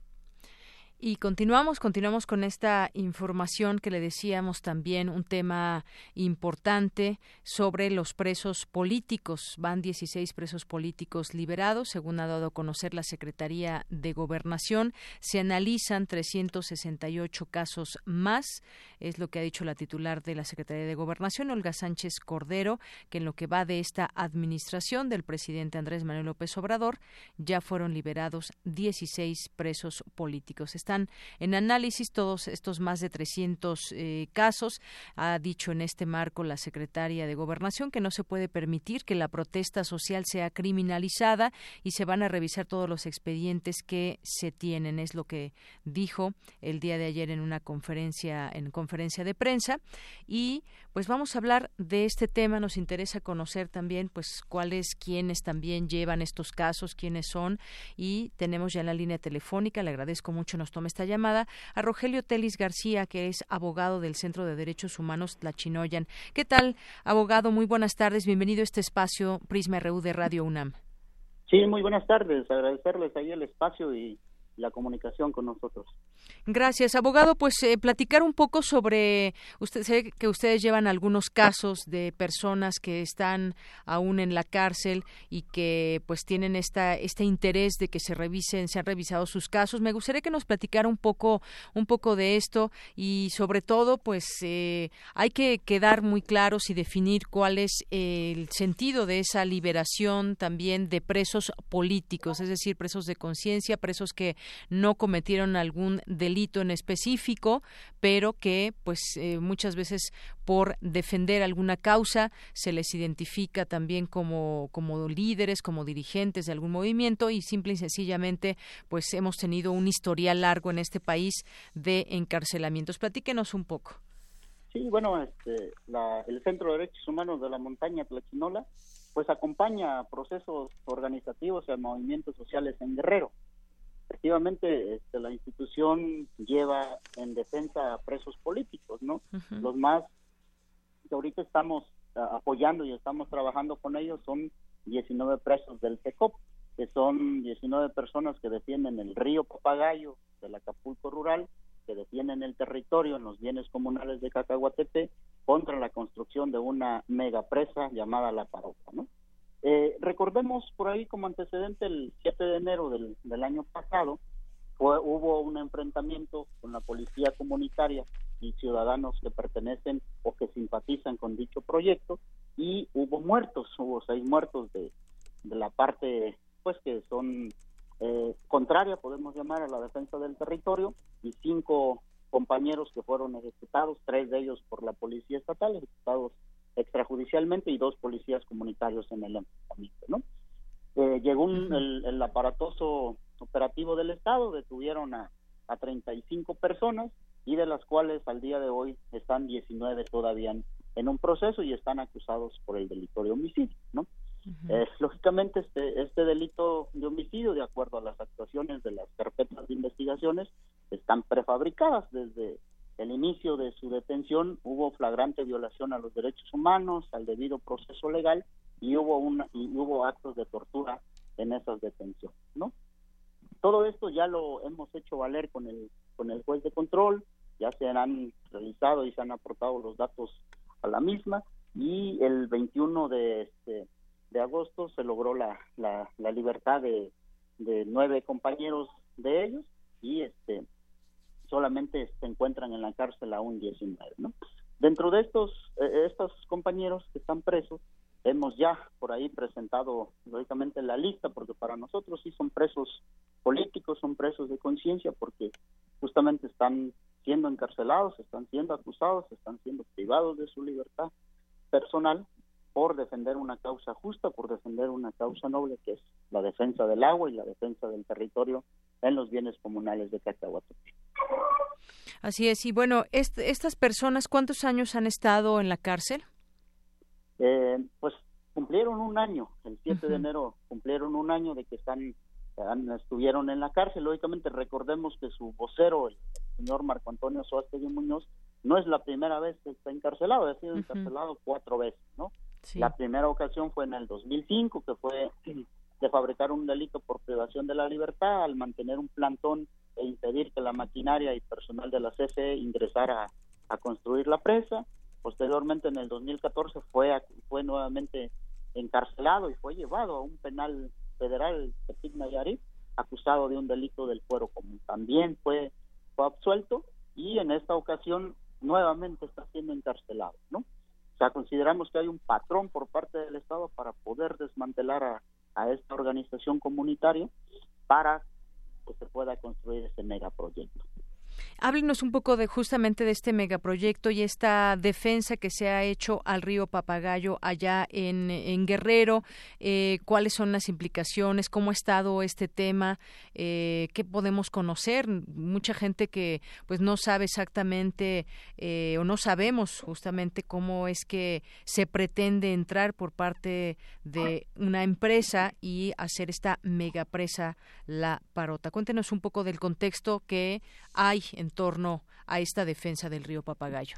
Sí, mira, los comuneros, hombres y mujeres de los comuneros de los bienes comunales de Cacahuatepe, en el 2002 observaron que gente extraña a sus territorios empezó a ingresar, empezó a realizar trabajos dentro de, del cauce del río Papagayo, ¿no? La gente se empezó a organizar, empezó a preguntarles cuál era el motivo y justamente ahí se dieron cuenta que esta persona iban a construir una cortina para iniciar un proyecto de la construcción de una megapresa que es la eh, la información que tenemos es una presa grandísima de toda América Latina donde aproximadamente 17 mil personas 17 mil habitantes iban a salir afectados no entonces la gente empieza se empieza a organizar en las comunidades y en el 2003 conforman el Consejo de Ejidos y Comunidades Opositoras a la PESA, la parota.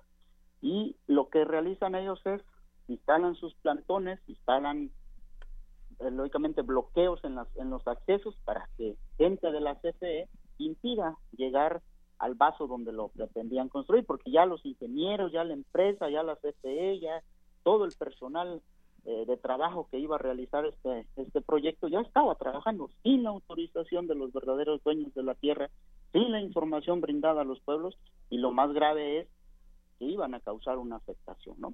La gente instala plantones, instala este, bloqueos en, las, en los caminos e impide que la CFE ingrese al territorio y ya el Estado, pues, lógicamente manda a la policía, manda al ejército, manda a los cuerpos de seguridad y empiezan a fabricar ahí los delitos, ¿no? La gente, alrededor de 4.500 comuneros, se desbordan, cuidan todo su territorio y logran expulsar, en el dos, a finales del 2003, logran expulsar la, la maquinaria, logran expulsar a la gente que ya estaba para empezar a construir el proyecto, la logran expulsar y inicia todo un proceso de defensa dentro de los bienes comunales, ¿no? El Estado, al ver que era ilegal su introducción al, territorio comunitario, lo que realiza empieza a realizar asambleas, asambleas ilegales, asambleas agrarias, para poder arrancar un consentimiento de la gente y poder avalarse jurídicamente para poderla construir, ¿no? Lo, el, Consejo de Ejidos, comunidades opositoras a la presa la parota, eh, impugnan todas estas resoluciones, todas estas asambleas junto con la chinola y logran demostrar en el Tribunal Agrario todas estas irregularidades, todas esas actas, de, eh, todas esas asambleas que fueron ilegales, que fueron convocadas contra los principios de la ley agraria y que gente que es ajena al núcleo agrario fue a votar, incluso personas que ya estaba fallecida y que no radicaba en Cacahuatepe, la hicieron pasar como dando su voto de anuencia para la PES. ¿no? Logran ellos frenar este, este proyecto y eh, de momento lo frenan, ¿no? Porque el Estado continúa, ha estado por ahí este, dando presupuesto para el tema de la construcción de la, de la presa. Entonces, logran legalmente frenar ese proyecto y permanecen ellos, permanecen su, su, su actividad es que el SECOP realiza asambleas dominicales todos los domingos da información de cómo está la situación de la presa, da información de cuáles son los, los problemas que hay dentro de la misma y cuáles acciones son las que se tienen que tomar, ¿no? Entonces, podemos llamar que con la fuerza del, de los comuneros del SECOP, que se conoció a nivel nacional, a nivel internacional, y que incluso vinieron relatores de pueblos indígenas, como Rodolfo Stavenhage, estuvo por acá, estuvo el relator de, eh, de, defensores de derechos humanos, la relatora de, de vivienda, que visitaron a Cacahuatepec y les dieron la razón de que ellos son verdaderos defensores y que dicho proyecto, sin ninguna información, iba a causar graves problemas, graves afectaciones al, medio ambiente, se pretendía construir, ¿no? Entonces, gracias al, al CECOP es que este proyecto de momento no se ha construido. Lógicamente, eso ha traído un conflicto sociopolítico dentro de las comunidades, porque el Estado apoya a ciertos sectores, a ciertos líderes con recursos económicos para que pueda generar una confrontación al interior y esa confrontación nos conlleve a una fabricación de expedientes legales para mantener en la cárcel, como es el caso que ahora están los compañeros, el más reciente, estén privados de su libertad, acusados por delitos que ellos no cometieron. Así es. Bueno, pues eh, interesante todo esto que nos, nos platica, porque uno se pregunta cómo se defiende a esos recursos naturales, cómo se defiende en este caso a este a este río y otros ríos que en su momento se han defendido aquí en nuestro país, pues como se puede prácticamente, como las comunidades pues pueden defender ante esta incursión eh, de empresas o incluso también de autoridades cuando en ese intento de poner orden, pues se llevan a la cárcel muchas veces con procesos completamente y pues la gente permanece en la cárcel y muchas veces pues lo que se trata es de pues los tienen los mantienen un tiempo en la cárcel para que después desistan. Muchos muchas veces son los líderes o los cabecillas los que se buscan los que encabezan eh, un movimiento para que pues se disuelva. En este caso en específico esa lucha continuará y ahora pues tienen esta posibilidad amplia por lo menos que, que se conozca su caso que se analice y puedan eventualmente quedar todos libres.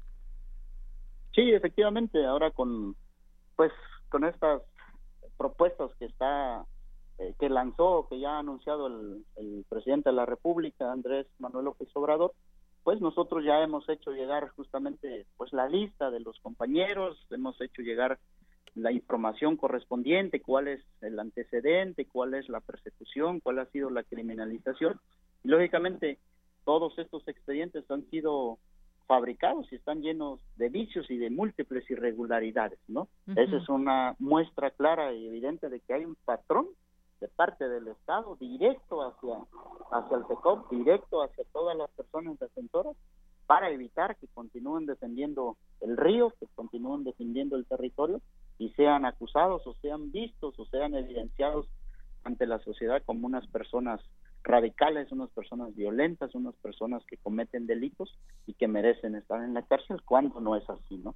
Por eso todo esto que se ha lanzado por parte de la Secretaría de Gobernación, nosotros ya la información ya la hemos hecho llegar, sabemos que está en un proceso de revisión, sabemos que está en un proceso de análisis, está en un proceso de, de verificar ciertos datos y para nosotros, si son presos políticos, ellos tienen que tienen que salir, tienen que obtener ellos su libertad porque justamente están presos por una idea, están presos por defender un derecho, están presos por, por defender la vida y el territorio de ellos, de, de, de los niños o de las nuevas generaciones que están viniendo. Así es, abogado. Bueno, pues estaremos atentos. Ayer justamente leíamos en los medios de comunicación, pues integrantes que estuvieron de este movimiento por la libertad de presos políticos en el estado de Guerrero, que tomó algunas horas una caseta en el Paso Morelos y bueno, pues justamente haciendo visible esta posibilidad y esta exigencia para que eh, se dé libertad a estos presos. Y como este caso, pues sabremos de platicar en otro momentos también con otras personas, pues eh, acerca de la situación que impera con otras personas más que se asumen y asumen sus defensas como eh, presos eh, políticos aquí en México, que muchas veces, y hay que destacarlo en este sentido, por defender sus recursos naturales. Abogado, muchas gracias. Muy buenas tardes. Buenas tardes, agradecerles a todos. Hasta luego. Eh, fue el abogado Rogelio Telis García, abogado del Centro de Derechos Humanos La Montaña de Tlachinoyan. Y como les decía, pues sí hay, hay distintos casos que están en la cárcel, algunos ligados también a la educación, eh, que ya pues podremos ir platicando, conociendo de ellos. No se no se conoce exactamente pues a detalle todos estos estos casos, pero hay organizaciones ya detrás de organizaciones civiles también que están pues eh, pidiendo y exponiendo sus expedientes para que puedan ser defendidos y eventualmente liberados. Continuamos. Internacional RU. La primera ministra británica Theresa May deberá preparar un plan B para el Brexit si el acuerdo es rechazado el próximo martes 15 de enero en la Cámara de los Comunes. May aseguró que ha mantenido negociaciones con el Consejo Europeo. De acuerdo con el Índice de Democracia 2018 del medio británico The Economist, Europa es la región del mundo en donde más ha retrocedido la democracia, particularmente en la occidental, donde está en declive por tercer año consecutivo. Malta permitió este miércoles la llegada a la isla de los 49 inmigrantes que estaban a bordo de dos barcos de rescate. Estos serán acogidos después en ocho países europeos. El primer ministro maltés, Joseph Muscat, advirtió que esta situación no se volverá a repetir. Los barcos de las ONG tendrán que abandonar nuestras aguas territoriales inmediatamente después de que se haya completado la transferencia de migrantes. Reitero, como lo hice antes, que este caso no servirá de precedente. Más de un centenar de organizaciones feministas españolas anunciaron movilizaciones para protestar contra los partidos políticos como Vox, que pretenden derogar la ley contra la violencia machista, medida que consideran intolerable. Utilizan la difusión y la desinformación como mecanismo para intentar crear confusión en lo que tiene que ver eh, los derechos de las mujeres, eh, difundiendo toda una serie de noticias completamente falsas Toda Europa hay partidos semejantes a vos, pero en toda Europa los partidos se mantienen alejados de ellos, no hacen pactos con ellos mientras la Unión Europea pide la repetición de las elecciones presidenciales en Venezuela. El reelecto presidente Nicolás Maduro será investido mañana jueves por un nuevo mandato de seis años. Hoy, en rueda de prensa, aseguró que está en marcha un golpe de Estado ordenado desde Estados Unidos. A Venezuela no tiene quien la defienda, a Venezuela no tiene quien la ame, dale, pues párense a Venezuela. Indignación nacional es lo que han causado. Y yo llamo a la máxima unión de todo el país, a la máxima unión cívico-militar para defender de estas agresiones la soberanía sagrada del territorio venezolano, defender nuestra patria con la verdad, con la fuerza. Este miércoles, la Corte de Constitucionalidad de Guatemala emitió una sentencia que declara nula la determinación del presidente Jimmy Morales de poner fin a las labores de la Comisión Internacional contra la Impunidad en Guatemala. Con audios de El País y Telesur, las breves internacionales con Ruth Salazar. Bien, pues gracias Ruth Salazar por estas breves internacionales. Sigamos en estos temas internacionales. Ayer fue un día, pues importante quizás para Trump, eh, para mal quizás porque finalmente el Congreso no le otorgará el dinero que pretende para edificar una continuación que sea un muro completo entre la frontera de México y Estados Unidos. Eh, el cierre parcial del gobierno del cual eh, dijo que estaría orgulloso de responsabilizarse con el objetivo de obligar a los demócratas a capitular entra ya en su tercera semana y mientras un puñado de republicanos han comenzado a romper filas públicamente, los líderes demócratas no han mostrado señales de retroceso. Y es que hay varias cosas en el discurso de Trump que podemos destacar y podemos eh, señalar. Él dijo ayer que la frontera está en crisis, eh, y bueno, pues distintos activistas, expertos, políticos de ambos partidos están de acuerdo que el sistema migratorio estadounidense no está del todo perfecto, pero hay poca evidencia de que la frontera sur esté experimentando una nueva emergencia como se hace ver, como hace pretender creer que pues es una entrada por donde están pasando solamente criminales. Bueno, vamos a hablar de ese tema. Ya está en la línea telefónica el doctor Adolfo Laborde. Eh, Carranco, internacionalista, doctor en Ciencias Políticas y Sociales, eh, en Relaciones Internacionales. Estudios de doctorado tiene eh, por la cooperación internacional en la Universidad de Kobe, Japón. Y bueno, es un gusto tenerlo ya en, esta, en este espacio, en este programa de Radio UNAM. ¿Qué tal, doctor? Buenas tardes. Doctor, ¿me escucha? Bueno, ahí tuvimos un pequeño problema con la comunicación. En un momento eh, lo contactamos al doctor Adolfo Laborde para hablar de este tema y eh, poder conocer su opinión de este discurso que ayer conocíamos de Donald Trump y que además, bueno, pues una eh, cadena nacional para señalar distintos datos y elementos que, que quiso poner ahí ante, ante los estadounidenses y ante el mundo finalmente. También dijo que la frontera es una tubería para una gran cantidad de drogas ilegales. Eh, la DEA ha indicado que la mayoría de las drogas de cárteles mexicanos son traídas de Estados Unidos por puntos eh, legales de entrada, por lo que este acto no sería del todo eh, prevenido por un muro. Una evaluación de la DEA en 2015 indicó que los cárteles mexicanos transportan la mayor parte de sus drogas a través de la frontera suroeste por puertos de entrada utilizando vehículos de pasajeros o remolques y bueno, pues lo primordial también o de lo más importante que señaló, el muro será financiado indirectamente por el Gran Tratado Comercial Nuevo esto es cierto o no. Bueno, pues lo, platicamos con el doctor Adolfo Laborde, que ya lo habíamos presentado, y espero que en esta ocasión ya nos podamos escuchar. Doctor, buenas tardes. Ya estoy aquí, se cortó. Muy buenas tardes, saludos a todos. Un abrazo, doctor. bueno. Pues estábamos haciendo este contexto de lo que pasó el día de ayer, las declaraciones de Trump y todo. Pues, ¿cómo ve esta situación, esta insistencia? No va a quitar el dedo del renglón, no lo ha quitado desde que dijo lo del muro hasta el día de hoy. No, no la da, está en una franca eh, negociación de, ganar o perder todo, eh, estar eh, tratando de forzar a, los, a los demócratas para que cedan en este proceso de asignación de fondos en el presupuesto federal. Él está pidiendo 5 mil millones de dólares para empezar.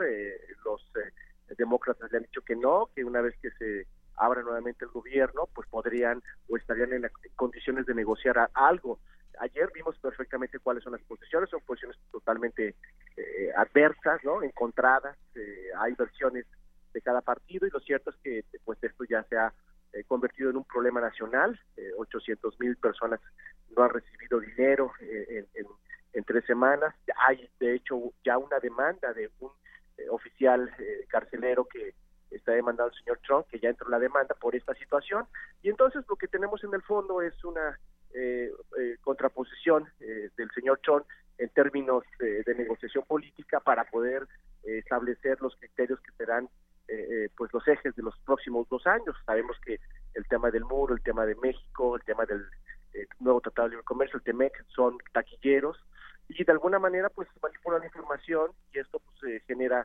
simpatías, ¿no? Le da de comer a su base electoral, ideológicamente hablando, y también da la, pauta para poder victimizar eh, el tema de la frontera, que bueno, pues no está seguro, no hay pruebas de que haya un montón de terroristas, cuatro mil que él dice que han pasado por la frontera Así es.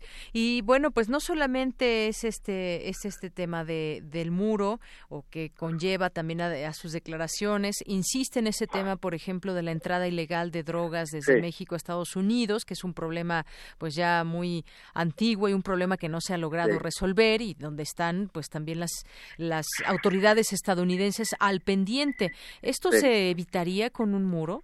No, por supuesto que no. De, para poder evitar el, consumo se tiene que ir directamente atacar el problema de raíz, que es eh, la demanda, ¿no? Eh, cuando baja la demanda, pues esto dejaría de ser un negocio rentable en donde no solamente participa eh, el crimen organizado, sino también una serie de actores políticos a nivel federal y estatal, ¿no? En todos los órdenes de gobierno. Ahí acabaría o se reduciría el problema, ¿no? Si es eh, tan redituable el tema del narcotráfico es precisamente por el, el tema de la prohibición y de las leyes tan severas que hay en Estados Unidos. Entonces, el muro no detendría eso, hay un montón de estrategias que utiliza eh, el crimen organizado para pasar la droga y eso, pues hay que decirlo así, también es en complacencia de algunas autoridades, no todas, eh, de ambos lados de la frontera. Así es. Y bueno, insiste también en que el muro ya, el muro será financiado indirectamente por el Gran Tratado Comercial, pero pues bueno, esto estaría en efecto hasta el 2020. Quiere pues dar esta idea de que México lo va a pagar o que no va a ser solamente Estados Unidos quien, quien edifique el muro. Esto también pues bueno, tiene su connotación ahí política en su país. No, mira, eso es, eso es un discurso político. México podría decir lo mismo. México va a, resolver los problemas de la repatriación voluntaria o, no voluntaria de, miles de mexicanos o de centroamericanos a través del superávit comercial que tenemos con Estados Unidos, ¿no? Entonces, eso, eso me parece que es una falacia, es un argumento político nada más para poder, eh, pues repito, tener contentos a sus electores y todavía vamos a ver si es cierto o no es cierto que, el nuevo Tratado de Comercio eh, se ratifique por los tres congresos. Hay que recordar que la Cámara Baja está eh, en manos de los eh, demócratas y eso no garantiza, ¿no? Viendo esta, este antecedente. Y bueno, falta el, tema de México y el de Canadá. Pero bueno, yo no creo que eso, a, final de cuentas, refleje pues la disyuntiva de, tener una déficit comercial o un superávit comercial con México para poder financiar un muro que pues que ya existe, ¿verdad? Así es. Y bueno, pues justamente entre las eh, pues mentiras, podríamos decir que dijo que dijo Donald Trump dice, dice, que por petición de los demócratas será una barrera de acero, no un muro de concreto, lo cual pues, rechazan los los demócratas, dicen que bueno, ellos aprobaron, ofrecieron una cantidad del presupuesto para la seguridad fronteriza, es decir, mejorar vigilancia, mejorar la calidad de las valles, pero no para la edificación de un muro. Sí, mira, las vallas estas metálicas eh, muy características de la, de la frontera, lo, la podemos ver en, en las ciudades fronterizas de Tijuana, Mexicali, en Arizona, eh, San, Luis Río Colorado, toda esa parte, en Nuevo Laredo, hay, hay, ya existe esa, esa franja que de hecho a través de esta crisis migratoria de los centroamericanos que, que se ha dado en los últimos meses, ha habido un reforzamiento de los puntos de cruce con alambres de púas, ¿no? Esto me recuerda mucho eh, eh cada vez que voy, muy seguido para allá, eh, pues eh, el muro de Berlín, ¿no? O, me recuerda mucho aquella aquella época de los guetos, ¿no? Donde, donde cercaban a la gente y, además de la seguridad ponían estas mallas con púas, ¿no? Entonces eso ya existe y ya hay protocolos de acción entre la patrulla fronteriza y los, los, los diferentes las diferentes policías para actuar en caso de que exista una, una desbandada de migrantes pero eso, bueno, pues eso no, tiene que ver con lo que con lo que el señor Trump quiere, eso ya existe, ya ya está ahí y lo que querrían hacer ellos es pues poner eh, ese prototipo, eh, replicarlo en los lugares donde no hay muro y que hay barreras naturales. Así es. Bueno, pues esto es parte de lo que podemos decir en este sentido, tratando de analizar, entender este este discurso importante por la manera en cómo cómo, cómo se hizo, pero pues que sigue viendo, que sigue habiendo pues medias medias verdades o más mentiras que verdades, doctor. Efectivamente, y a todo esto, pues nuestro cuerpo diplomático, nuestro canciller, nuestra embajadora, pues no se han pronunciado. Estamos en esta semana en, la famosa eh, reunión de embajadores y cónsules, el, REC 19, creo que es la 30 reunión, y no, no, no han dicho nada. Eh, me parece que la posición es ignorar, eh, no entrar en conflicto, dejar que haya un agotamiento o del enfrentamiento entre republicanos y demócratas y nosotros observar cuál es el resultado de ello. Sin embargo, bueno, me parece que, que hay una alusión directa a nuestro país, hay una acusación directa a los mexicanos que, que debería tener una respuesta eh, del gobierno mexicano que está, me parece, en este momento muy ocupado. Así es. Bueno, pues sí, y el tema de la migración que quedará también ahí pendiente. Ya sabemos que una nueva caravana se prepara para internarse a territorio nacional y bueno, esa intención de, pues no solamente estas caravanas de centroamericanos, sino también mucha gente que sigue pasando la frontera, mexicanos que continúan en esta frontera y que pues alguien se está llevando eh, mucho dinero y está haciendo están haciendo grandes negocios, los llamados coyotes y demás, que siguen pasando por la frontera a muchos inmigrantes. Efectivamente Exactamente, y de hecho, eh, si vale la pena el comercial, hay una eh, hay un artículo muy bueno eh, que surgió, que lo publicó el país en estos días, que habla un poco de esta realidad de los diferentes puntos en donde no solamente son guatemaltecos, hondureños, sino los propios mexicanos que con la, la, llegada de los centroamericanos, pues ven más complicada su, su procedimiento, más complicado su procedimiento de asilo o su, su, proceso migratorio, que eh, muchos de ellos salen de Estados Unidos para establecer el famoso perdón y de buscar la residencia o un permiso especial. Entonces esto va a agravar, está agravando ya eh, directamente los intereses de algunos mexicanos que, que quieren documentarse en Estados Unidos y con las políticas restrictivas del señor Trump y con lo que se viene, pues va a ser un poco más complicado. Así es. Bueno, pues muchísimas gracias, doctor Adolfo Laborde, por su comentario, su análisis, siempre importante en este espacio. Muy buenas tardes. Muy buenas tardes, saludos a todos. Hasta luego. El doctor Adolfo Laborde Carranco es doctor en Ciencias Políticas y Sociales en Relaciones Internacionales por la UNAM y tiene estudios de doctorado y cooperación internacional de la Universidad en la Universidad de Kobe, Japón. Bueno, pues perdón, bueno, ya casi nos vamos. Mario Humberto Hernández nos dice, "Hoy en mi trayecto regular de 12 gasolinerías había servicio regular en 7. No me detuve, pues tengo suficiente para el resto de la semana." Gracias, Mario. Lecuautli nos dice, "Saludos en Texcoco, si tenemos gasolina, se me hace más una psicosis colectiva." Y bueno, pues nos despedimos con música. A ver, ahorita les doy el dato. Es una elección de nuestra compañera Emiliana Perdomo, que hoy cumple años. Ella es quien nos lleva a nuestras redes sociales. Y bueno, eligió esta canción, Mirada Speed, y que esta canción así se llama. Abre uno de los álbumes más icónicos de la banda argentina Virus. Federico Moura, líder y vocalista de esta banda de mediados de los 80, que revolucionó el rock en español. A ver qué les parece. Y abrió camino para que un joven Cerati, quien era su amigo cercano, modelara el sonido de los inicios de Soda Stereo. Con esto nos despedimos. Gracias a todos ustedes, gracias a todo el equipo.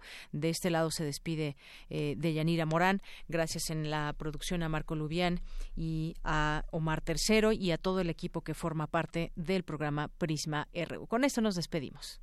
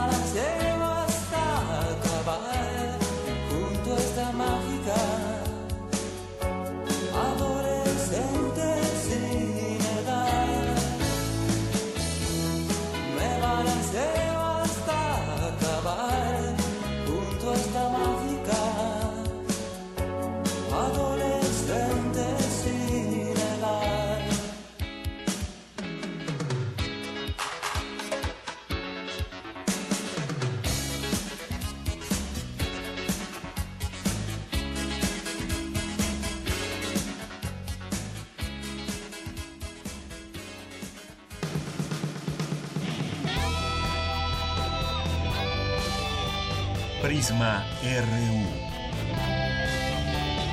Relatamos al mundo.